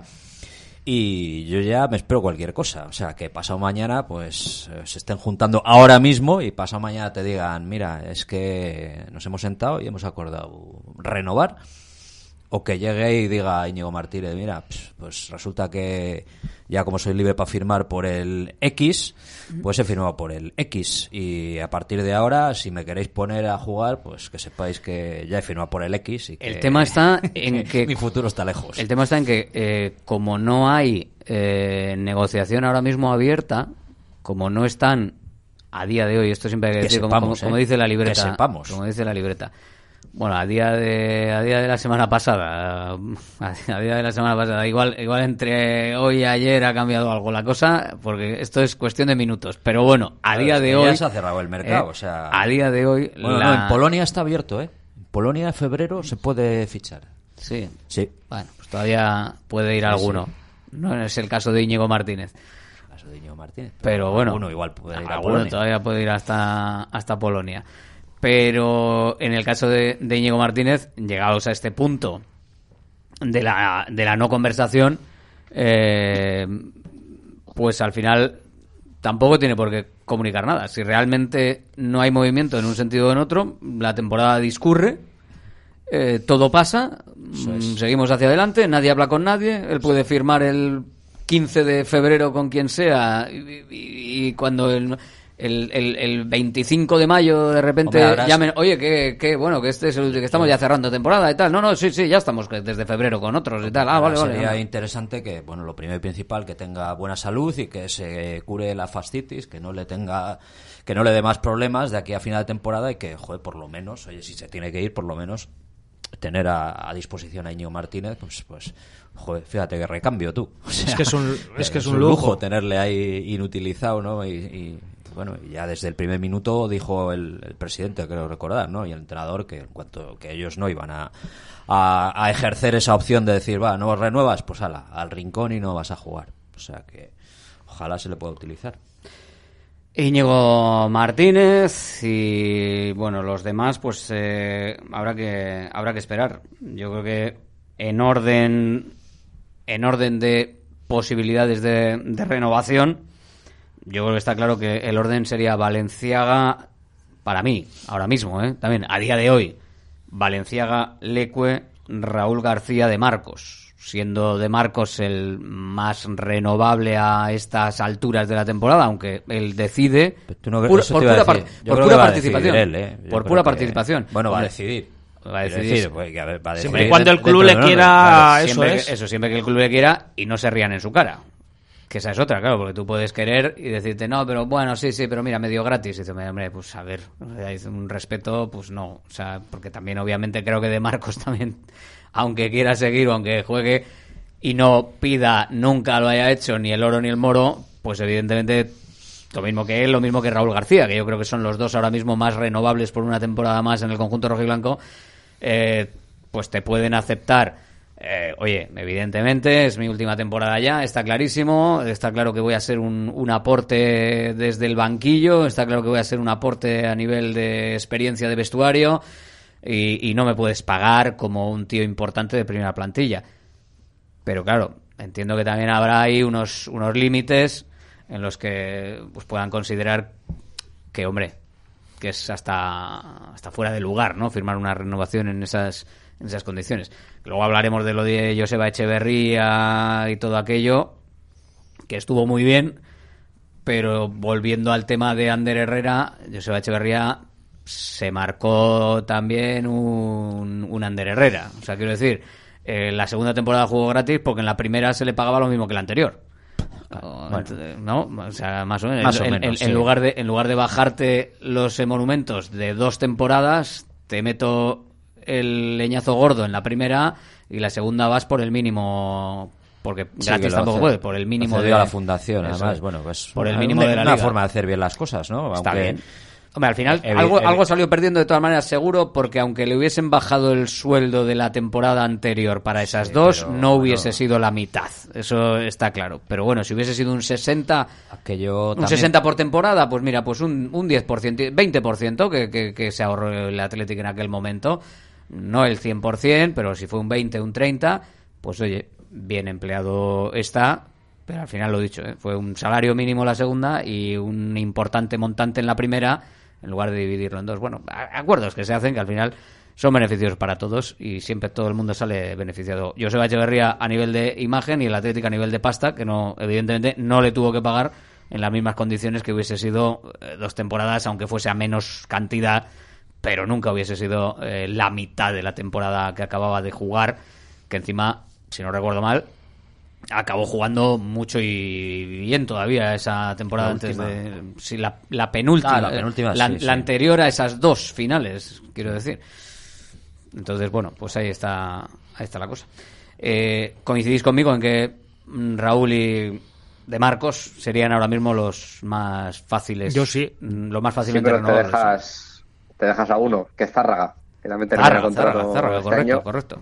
y es obvio que eh, bueno eh, no sé si va a ser o a día de hoy pues hemos visto algunos picos suyos de rendimiento pero vamos yo creo que es evidente que, que creo que es un interior de recorrido que puede ser de futuro y que se puede establecer aún más en el centro del campo del Athletic con ese trámite también de que tienes ahí a un complemento como es Ander Herrera que bendito complemento también y, y que evidentemente pues el Athletic tiene que acelerar su proceso de renovación y luego está el caso de Ander Iru que eh, lo dejo un poco en- las nubes porque, claro, el tercer portero, claro eh, hay veces que se cuenta con él y hay veces que, que igual dice, pues buscamos otro otro nombre, ¿no? Y el de Anderiro puede estar ahí. ahí. yo no sé. Zárraga lo vemos renovado. eh, Yo bueno. Zarra- Zarragaleque creo que sí. Bueno, son dos jugadores con, con nivel para bueno para estar en la plantilla y aportar en la plantilla. De Marcos es una incógnita que, que solo por su cabeza sabemos lo que va a pasar, porque de renovar va a renovar lo que lo que es, en las condiciones que sea. Y yo Valencia y Raúl García, yo, yo creo que ya no ya han dado todo lo que tenían que dar y algo más y hasta aquí hemos llegado. Hombre, en el caso, de, final, Valen- en homenaje el caso y- de Valenciaga es evidente. y de Raúl también. Pues, Raúl ya es un- una participación muy menor, muy, res- Pues, muy te estás- residual y, y además te está un- saliendo para res- intentar resolver partidos. ¿eh? O sea, Ya, residual, pero- residual, bueno. Sí, pero ¿a qué precio? Sí, en Villarreal, Hombre, o sea, coño, en estamos- Villarreal, estamos contra el Villarreal aquí en San Mamés, estamos hablando, buen partido. Estamos hablando de una rebaja sustancial en el sueldo, claro. pero la última, la última temporada es evidente. Yo que, no sé, Raúl ya... Este Yo creo que no va a Yo pienso que todavía es un poco pronto para hablar de si la aportación de Raúl, quizás de Miguel Valenciaga es otra situación, pero de Raúl eh, puede ser mayor o menor de aquello que acabe de temporada, porque al final yo creo que es lógico y normal que los jugadores que tienen ya más años en las piernas terminen las temporadas mejor de, la que- de lo que las empiezan, ¿no? Y yo creo que Raúl, de aquí a junio, todavía puede aportar mucho al Atleti, y yo creo que va a ser un poco lo que puede marcar su renovación o no con el, con el club. Y después Miquel Valenciaga, sobre todo considerando que por abajo está Emmanuel García de Albeniz, yo creo que lo más lógico sería, Hombre, es sería que no renovar. Valenciaga, eh, a ver, ha terminado la primera vuelta, no ha salido, ¿no? ¿Ha llegado a jugar, Eh, Javi? ¿No ha sí, llegado? sí, sí, ¿Algún sí, sí. minuto? Sí. Un ratito, ¿no? Jugó. Ahora no- ahora no recuerdo. Un Yo le partido de recuerdo un 45 partido. minutos contra el Girona, ¿no? Eso es. Girona, sí. Girona. Eso es, contra Oh, el Girona. que le comen. No, de hecho, el, el gol que mete el Girona, el segundo creo que es, es un balón a la espalda de Valenciaga que se la, Sí. Que se la come. Sí, que le, Sin que no ritmo le- de que no llega- que no competición. llega- es verdad, que no llega en velocidad, ¿no? Que al final Sí. le intenta volver y no. al final, no llega. que es normal, que al final estamos hablando de un jugador que eran sus primeros minutos en liga y era a principios de noviembre, o sea que es que no tenía casi ritmo de competición ni nada. Sí, Entonces, pero está completamente desaparecido. ¿eh? O sea, es- por las lesiones que ha tenido también y por todo, o sea que al final es que todo influye, todo influye, está Jugó claro. contra, contra el Dense también jugó. Jugó Y unos el minutos, Dense, eso entró en iba a decir. 77 Sí. por refrescar un poquito a Yuri, pero vamos, que ya con el partido, el partido iba 1-5 ya, o sea que 1-5 creo, tampoco... Sí, sí. eso es. 696-036-196. Muy buenas, Alberto, muy buenas, tribuna. 26 puntos la primera vuelta. Si la segunda vuelta la hacemos igual, eh, 52. Y Europa está rondando el sexto puesto, suele estar rondando sobre los 60, 62 puntos. Al Por palo. lo tanto, si hacemos otra vuelta igual, nos quedamos en 52, estamos hablando que en la segunda vuelta tenemos que sacar 10 puntitos más de los que hemos sacado en la primera. No sé si lo veis eh, factible, si no, si ya como estamos en semifinales de la Copa nos vamos a dejar ir. No lo sé, no lo sé. Yo creo que hay que empezar por ganar el viernes y, y a ver, a ver, pero 10 puntos más necesitamos, ¿eh? Venga, a Atleti. No hay que dejarse ir, no hay que dejarse ir. Es, evi- rol, ¿eh? es evidente, sí, sí, sí. Además me acaba de, me acaba de dejar Jadi absolutamente. No, no, no. Eh, tengo la nariz ahora mismo chata del sartenazo que me acaba de pegar este oyente. O sea, un sartenazo de realidad completamente abrumador. Y además entiendo que los datos serán efectivamente así más o menos. Y si no son 10 puntos más, pues serán 8 o 12. Pero, pero vamos, sí, consideremos Claro, que que por lo menos son tres victorias más. Tres victorias más de, de- de tres puntos con respecto a lo que has hecho ahora. O sea, lo que has perdido, mm, ganarlo tres veces. Mm, Es que igual no nos salen ni los puntos echando cuentas. Bueno, Osasuna, tendríamos ahí dos puntitos más, ¿no? Eh, podríamos haber rascado igual algo más eh, español. Eh, quizás May- Getafe. Mayor- Mallorca, Mallorca. de temporada, pero bueno, eso No sé si llegamos, es que no sé si hacer llegamos, estas a, cábalas- no sé Mira, si lo que- llegamos a 10, ¿eh? Eso no está. Pero ¿no? lo que sí que te va a hacer llegar... No sé si, Es- es sí, lo- pero llegamos a 35 puntos, ponle 9. Pi- 35 piensa puntos. lo del no, viernes no sé si contra el Cádiz, 35 lo primero, que, que está ahí delante y que, bueno... Y tal que es otro Cádiz. Tal y como está el equipo, pues no sé yo, ¿eh? Ya, hemos visto lo que ha hecho el sí- Cádiz en las últimas ese sí que temporadas de sería- sí que sería un sartenazo, pero de los gordos. Pues llevan 2-0-1 seguidos. Yo, Llevamos yo eso solo digo dos eso. años seguidos 0-1 perdiendo con ellos, o sea que hay que, hay que pies en el suelo y a por ellos desde el minuto uno. Sería un Pero mira, lo que, lo que sí te lo que sí que te mantiene ahí arriba es mantener un punto de estabilidad similar a lo que hiciste en las siete primeras jornadas, que si no recuerdo mal, tuviste cinco victorias, un empate que fue el del Mallorca y la derrota ante el Español que fue, un, vamos a decir, un, Un tropiezo puntual, ¿no?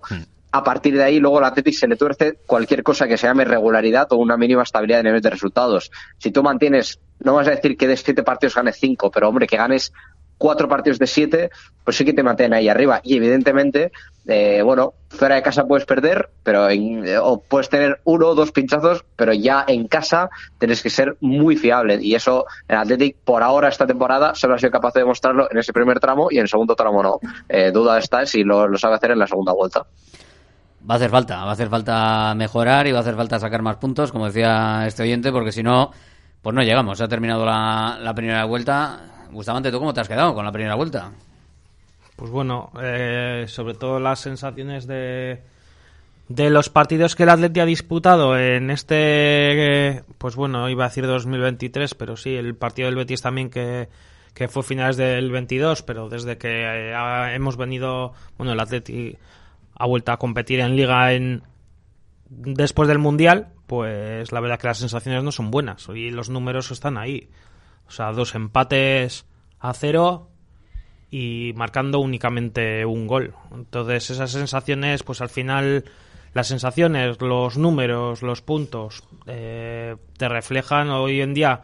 O sea, cuando te fuiste al mundial, al parón del mundial, el Atleti iba cuarto, pero pues estaba cuarto pegado con los demás equipos y prácticamente empatado o un punto por debajo varios equipos y al final esos partidos ha hecho que pues el Atleti a día de hoy esté donde esté, que es fuera de Europa y, y que haya dejado escapar puntos y entonces pues bueno, ahora el Atleti esta segunda vuelta tiene que recuperar todos esos puntos perdidos si quiere intentar estar en esa lucha por entrar en Europa. Va a ser complicado, la verdad, porque disputarte entrar en Europa con los equipos que a día de hoy están ahí clasificados y que están dando ese, ese rendimiento, pues bueno, el Atleti tiene que hacer las cosas muy bien y, si- tiene que cambiar y totalmente. Si estipulamos esa, esos puntos recuperados en 10 puntos, 10 puntos son muchos puntos, ¿eh? Muchos, muchos, Sí, es 10 que- puntos son cuidado. muchos, muchos no hay que puntos. perder la fe tampoco, ¿eh? Y además... Eh... Ponle 9, me da igual, 35 puntos. Ponle 9. Yo te estoy Tres diciendo, partidos ganados más. te estoy diciendo que empiezas a contar ahora de mismo de, sean los tres. 26 del Atlético, empiezas a sumar puntos que podía,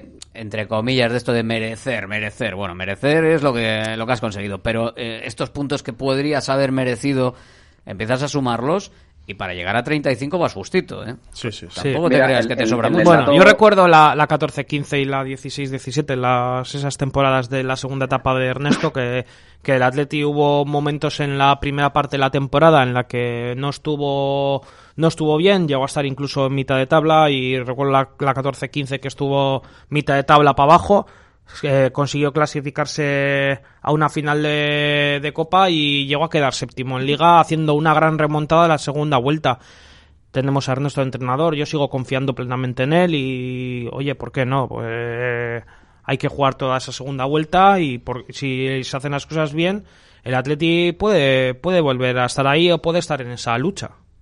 En los merecimientos y los famosos expected points, eh, el Athletic sigue siendo cuarto de la liga. O sea, y eso obviamente se le acumuló mucho por el inicio de temporada que hizo. ¿Somos una- cuartos en expected points?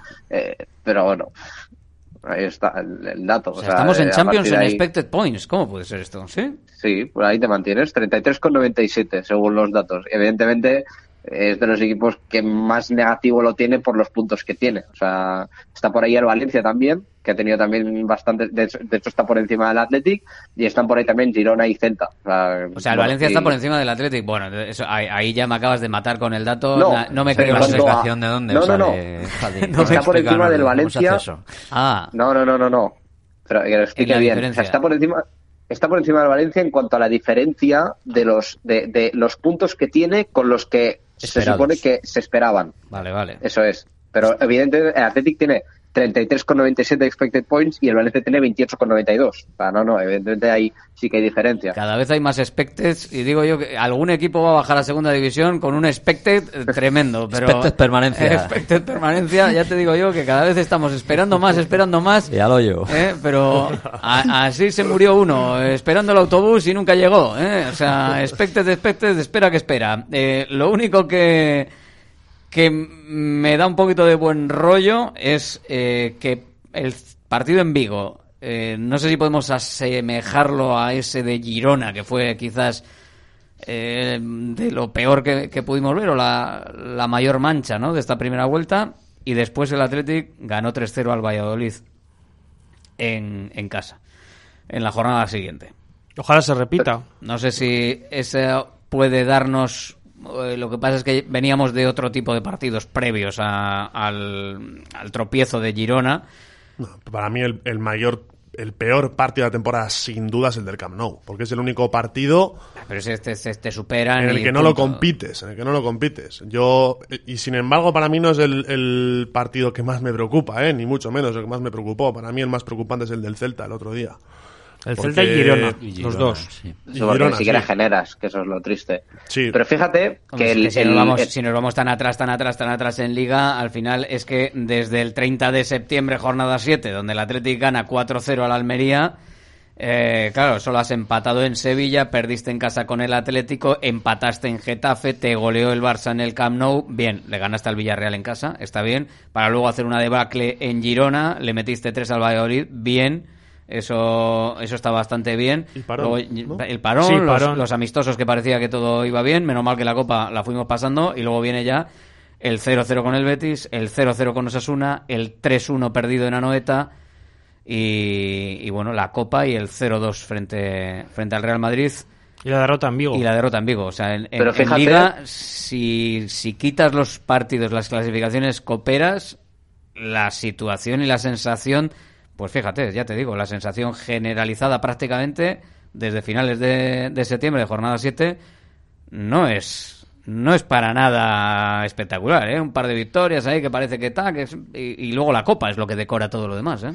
Pero mira lo que dice, el, el- oyente hablaba de, de 10 puntos que, que- que se tendrían que haber, o sea, que se tendrían que cambiar, ¿no? En la segunda vuelta para, para que el Athletic esté en puestos europeos. Si te fijas en los tropiezos que tiene el Athletic, cuando hablo de tropiezos me refiero no a que pierdas en el Camp Nou, porque contra el Barça te presupones una derrota. Hablo de tropiezos como puede ser Vigo, Girona o, por ejemplo, el partido contra el Español, que ya son tres derrotas contra equipos que se presupone que tienes que ganar y para obviamente si aspiras a Europa.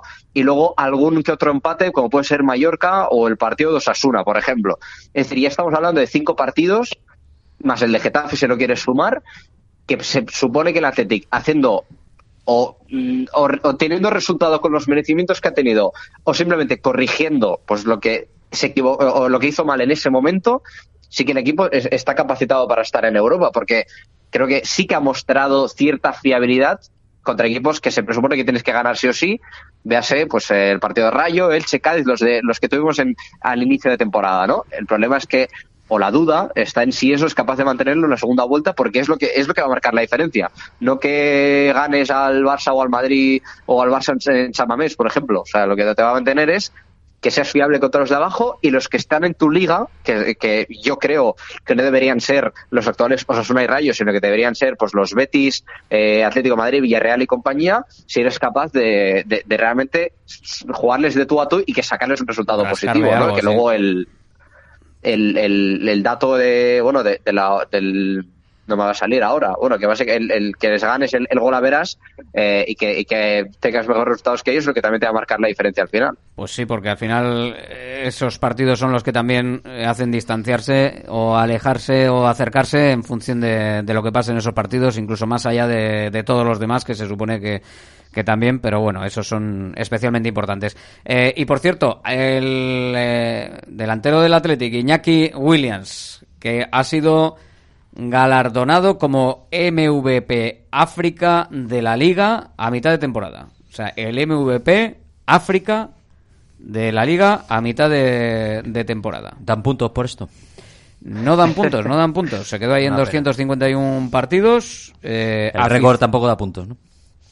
Aficionados y points. aficionados y prestigiosos periodistas deportivos del continente africano son los que otorgan por votación ese premio VP MVP África, o sea, el mejor africano de, de la liga.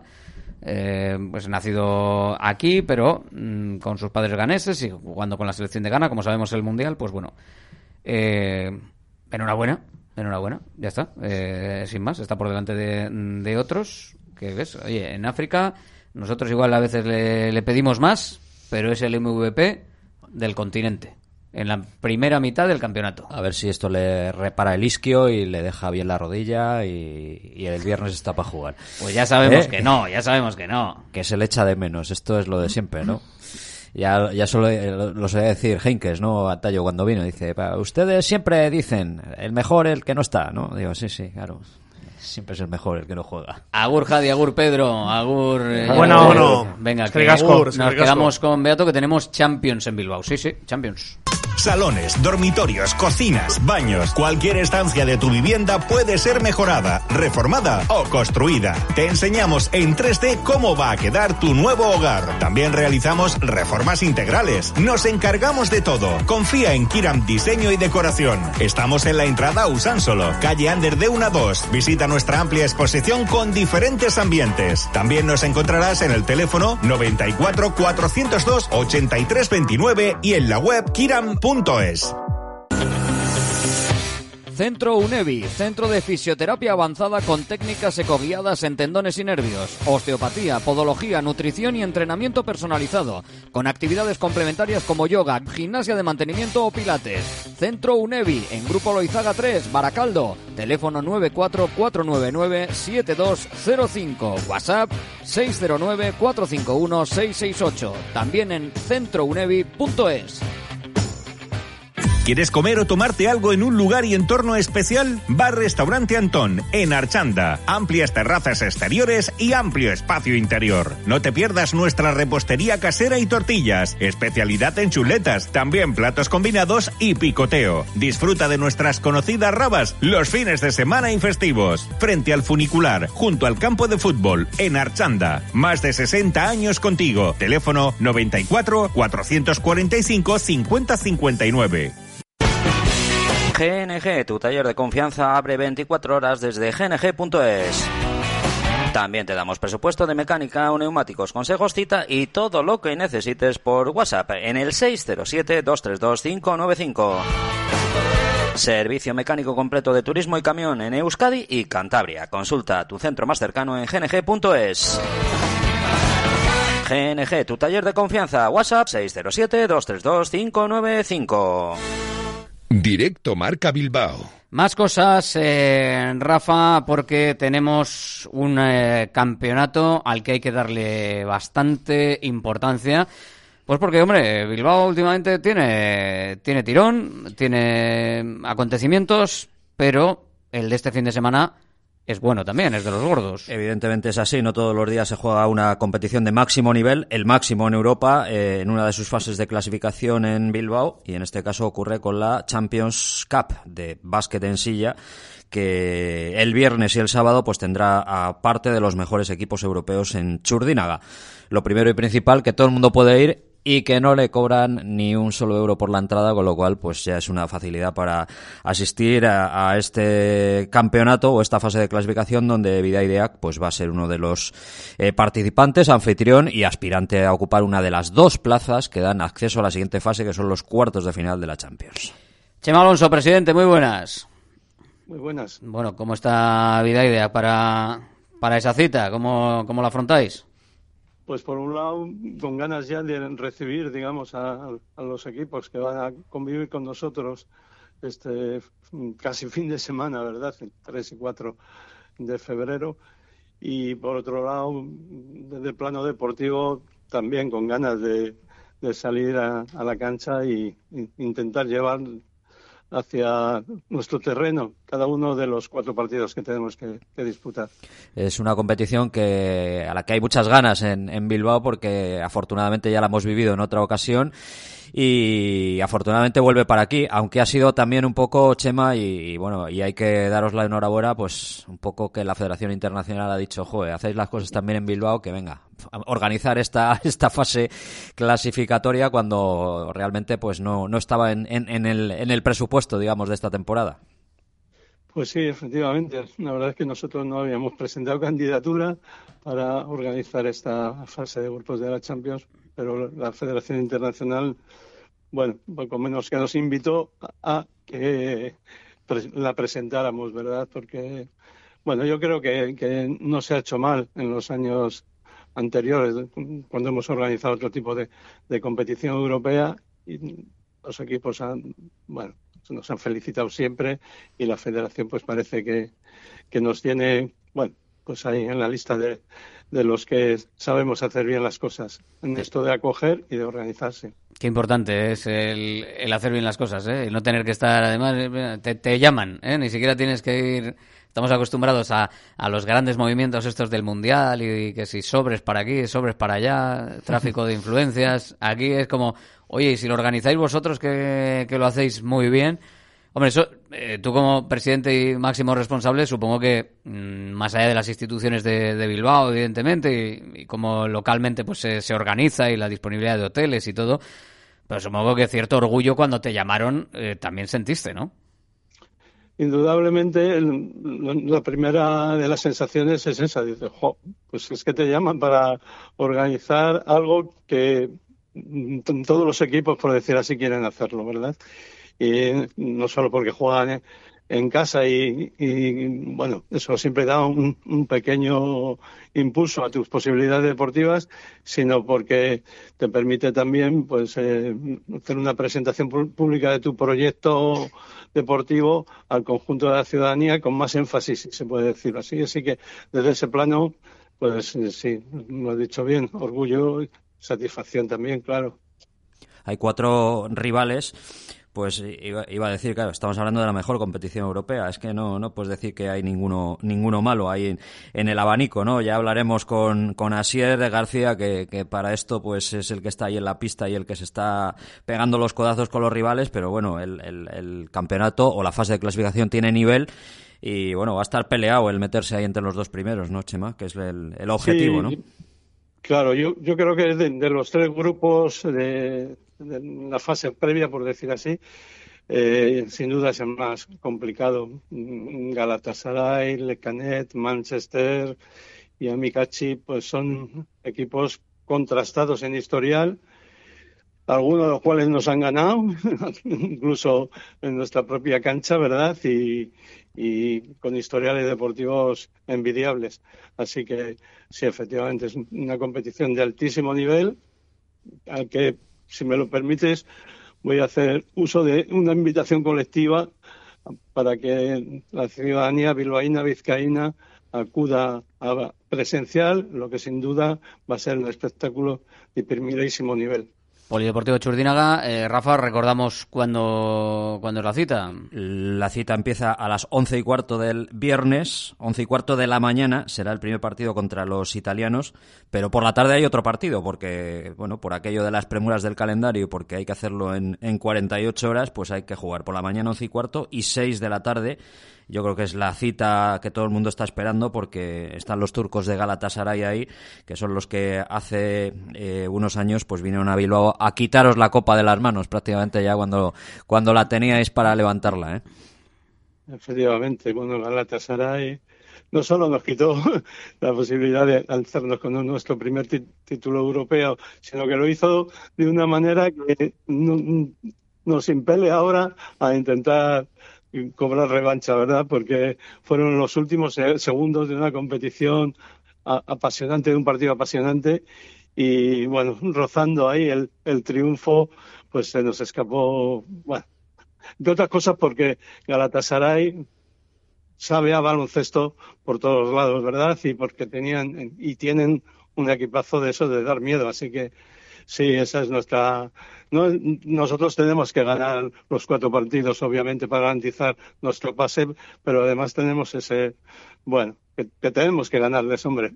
que no nos podemos dejar llevar otra vez triunfos a Estambul sin que esa frente histórica hay que hay que hay que hay, partidos hay partidos en el polideportivo de, de Churdinaga los dos eh, días el día 3 y el día 4 eh, por la mañana y por la tarde eso es Vida Idea juega a las 11 y cuarto y a las 6 del sábado pero en medio también hay un partido una y media, eh, cuatro menos cuarto y ocho y cuarto también del resto de, de competidores. Vida Idea, recordad, once y cuarto y seis de la tarde del sábado y el domingo Vidaida jugará también 11 y cuarto y 6 de la tarde también. Eh, es muy fácil para que lo podáis apuntar y para que podáis pasar, pero ese domingo empieza la cosa a las 9. Sábado, sábado. El, el, segundo día de competición, viernes. Ah, viernes, Primero viernes, viernes, y, sábado. Sí, viernes 3 y sábado y sábado 4. Eso es, viernes 3 y sábado 4. El sábado 4 a las 9 empieza y a las 12, a la una y media y a las 4 menos cuarto, pues también hay, hay competición. O sea que ahí les tenemos dándolo todo. Pues sí, señor, ahí estará todo en un, en un evento que también, bueno, y en lo cuanto a lo organizativo, que evidentemente hay que sacar todo esto adelante, hoy ya empiezan a llegar todos los equipos, Chema, pues ha sido también pues, pues un evento que ha tenido su aquel, ¿no? Y que afortunadamente pues contáis con colaboradores y especialmente el papel de las instituciones es fundamental para sacar esto adelante y poder disfrutar del mejor básquet en silla en, Bilbao. Sí, indudablemente. Sin la colaboración, tanto del Ayuntamiento, Diputación, Gobierno Vasco, también tengo que decir de la obra social de la BBK, pues no podríamos traer un evento de esta categoría aquí a Bilbao, ¿verdad? Y bueno, mm, volver a insistir que el Polideportivo está abierto a todo el mundo que quiera acudir. Sesiones maratonianas para ver baloncesto desde las once y cuarto hasta casi las diez de la noche el viernes y desde las nueve hasta las siete y media el sábado. Y bueno, con entrada libre hasta llenar el aforo. Así que a por ello. la invitación redundante para todo el mundo, todo el amante del baloncesto que quiera comprobar lo que es el baloncesto en silla de ruedas y por supuesto para nuestra hinchada que es de las mejores estamos, del continente. Estamos en élite, estamos con, equipos élite, o sea, el mejor momento para ver lo que puede ser el baloncesto en silla eh, no, lo hay. Es la fase previa, es la Champions, nos metemos si pasamos los dos primeros, Rafa, en cuartos. En cuartos de final, evidentemente, donde pasan, como su nombre indica, pues ocho equipos para eliminarse y luego está la Final Four. Se jugaría en Albacete o en Alemania, son los dos, las dos sedes de, esa, de esos cuartos de final donde, donde esperemos, y bueno, viendo los clasificados que haya, pues pues te puede tocar en Albacete. Ojalá, Chema, que si no ir a Alemania, pues con todo lo de los viajes y todo esto sería un poco, un poco más peleagudo. Pero bueno, el objetivo es ese y, bueno, y ojalá ya rizando el rizo y aunque todos sabemos y ya lo hemos comentado en varias ocasiones que, que cada año es más difícil porque cada año vienen aquí, te arrasan el equipo y te llevan a tus mejores jugadores, pues bueno, estar ya en la Final Four de esta Champions sería un sueño. Y si no, siempre queda la ocasión y la oportunidad de reengancharse a esa Euroliga 1 donde ya pues pues luce en el palmarés de Vida Idea una, una de esas eh, competiciones, está la Copa en casa, pues tampoco estaría mal volver a repetir. La Champions Cup, que tenemos el viernes 3 y el sábado 4. Hablaremos de, ella, iremos contando también lo que vaya pasando, lo mismo que evidentemente estaremos el viernes pendientes de los resultados que vayan dándose en los partidos y vosotros que podéis verlo en directo. Gracias, Chema Alonso, presidente de Vida Idea. Cagur. Agur, agur. Que vaya todo bien. Cerramos.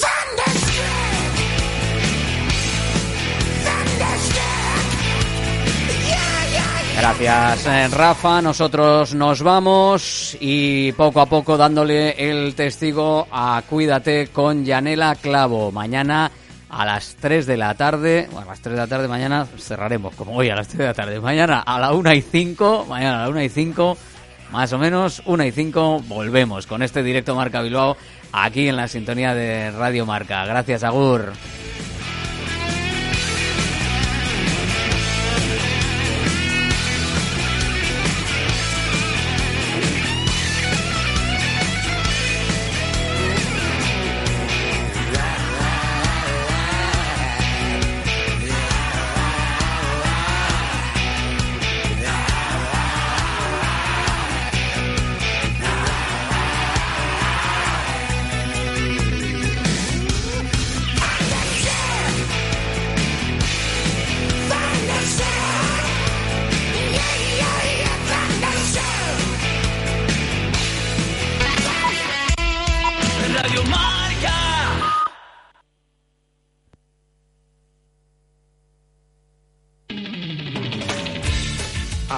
Ahora Radio Marca mira por tu salud. Aquí comienza Cuídate. Los mejores consejos, todas las recomendaciones, lo que tienes que saber para estar en forma, la salud y el deporte en la radio. Toma nota y cuídate.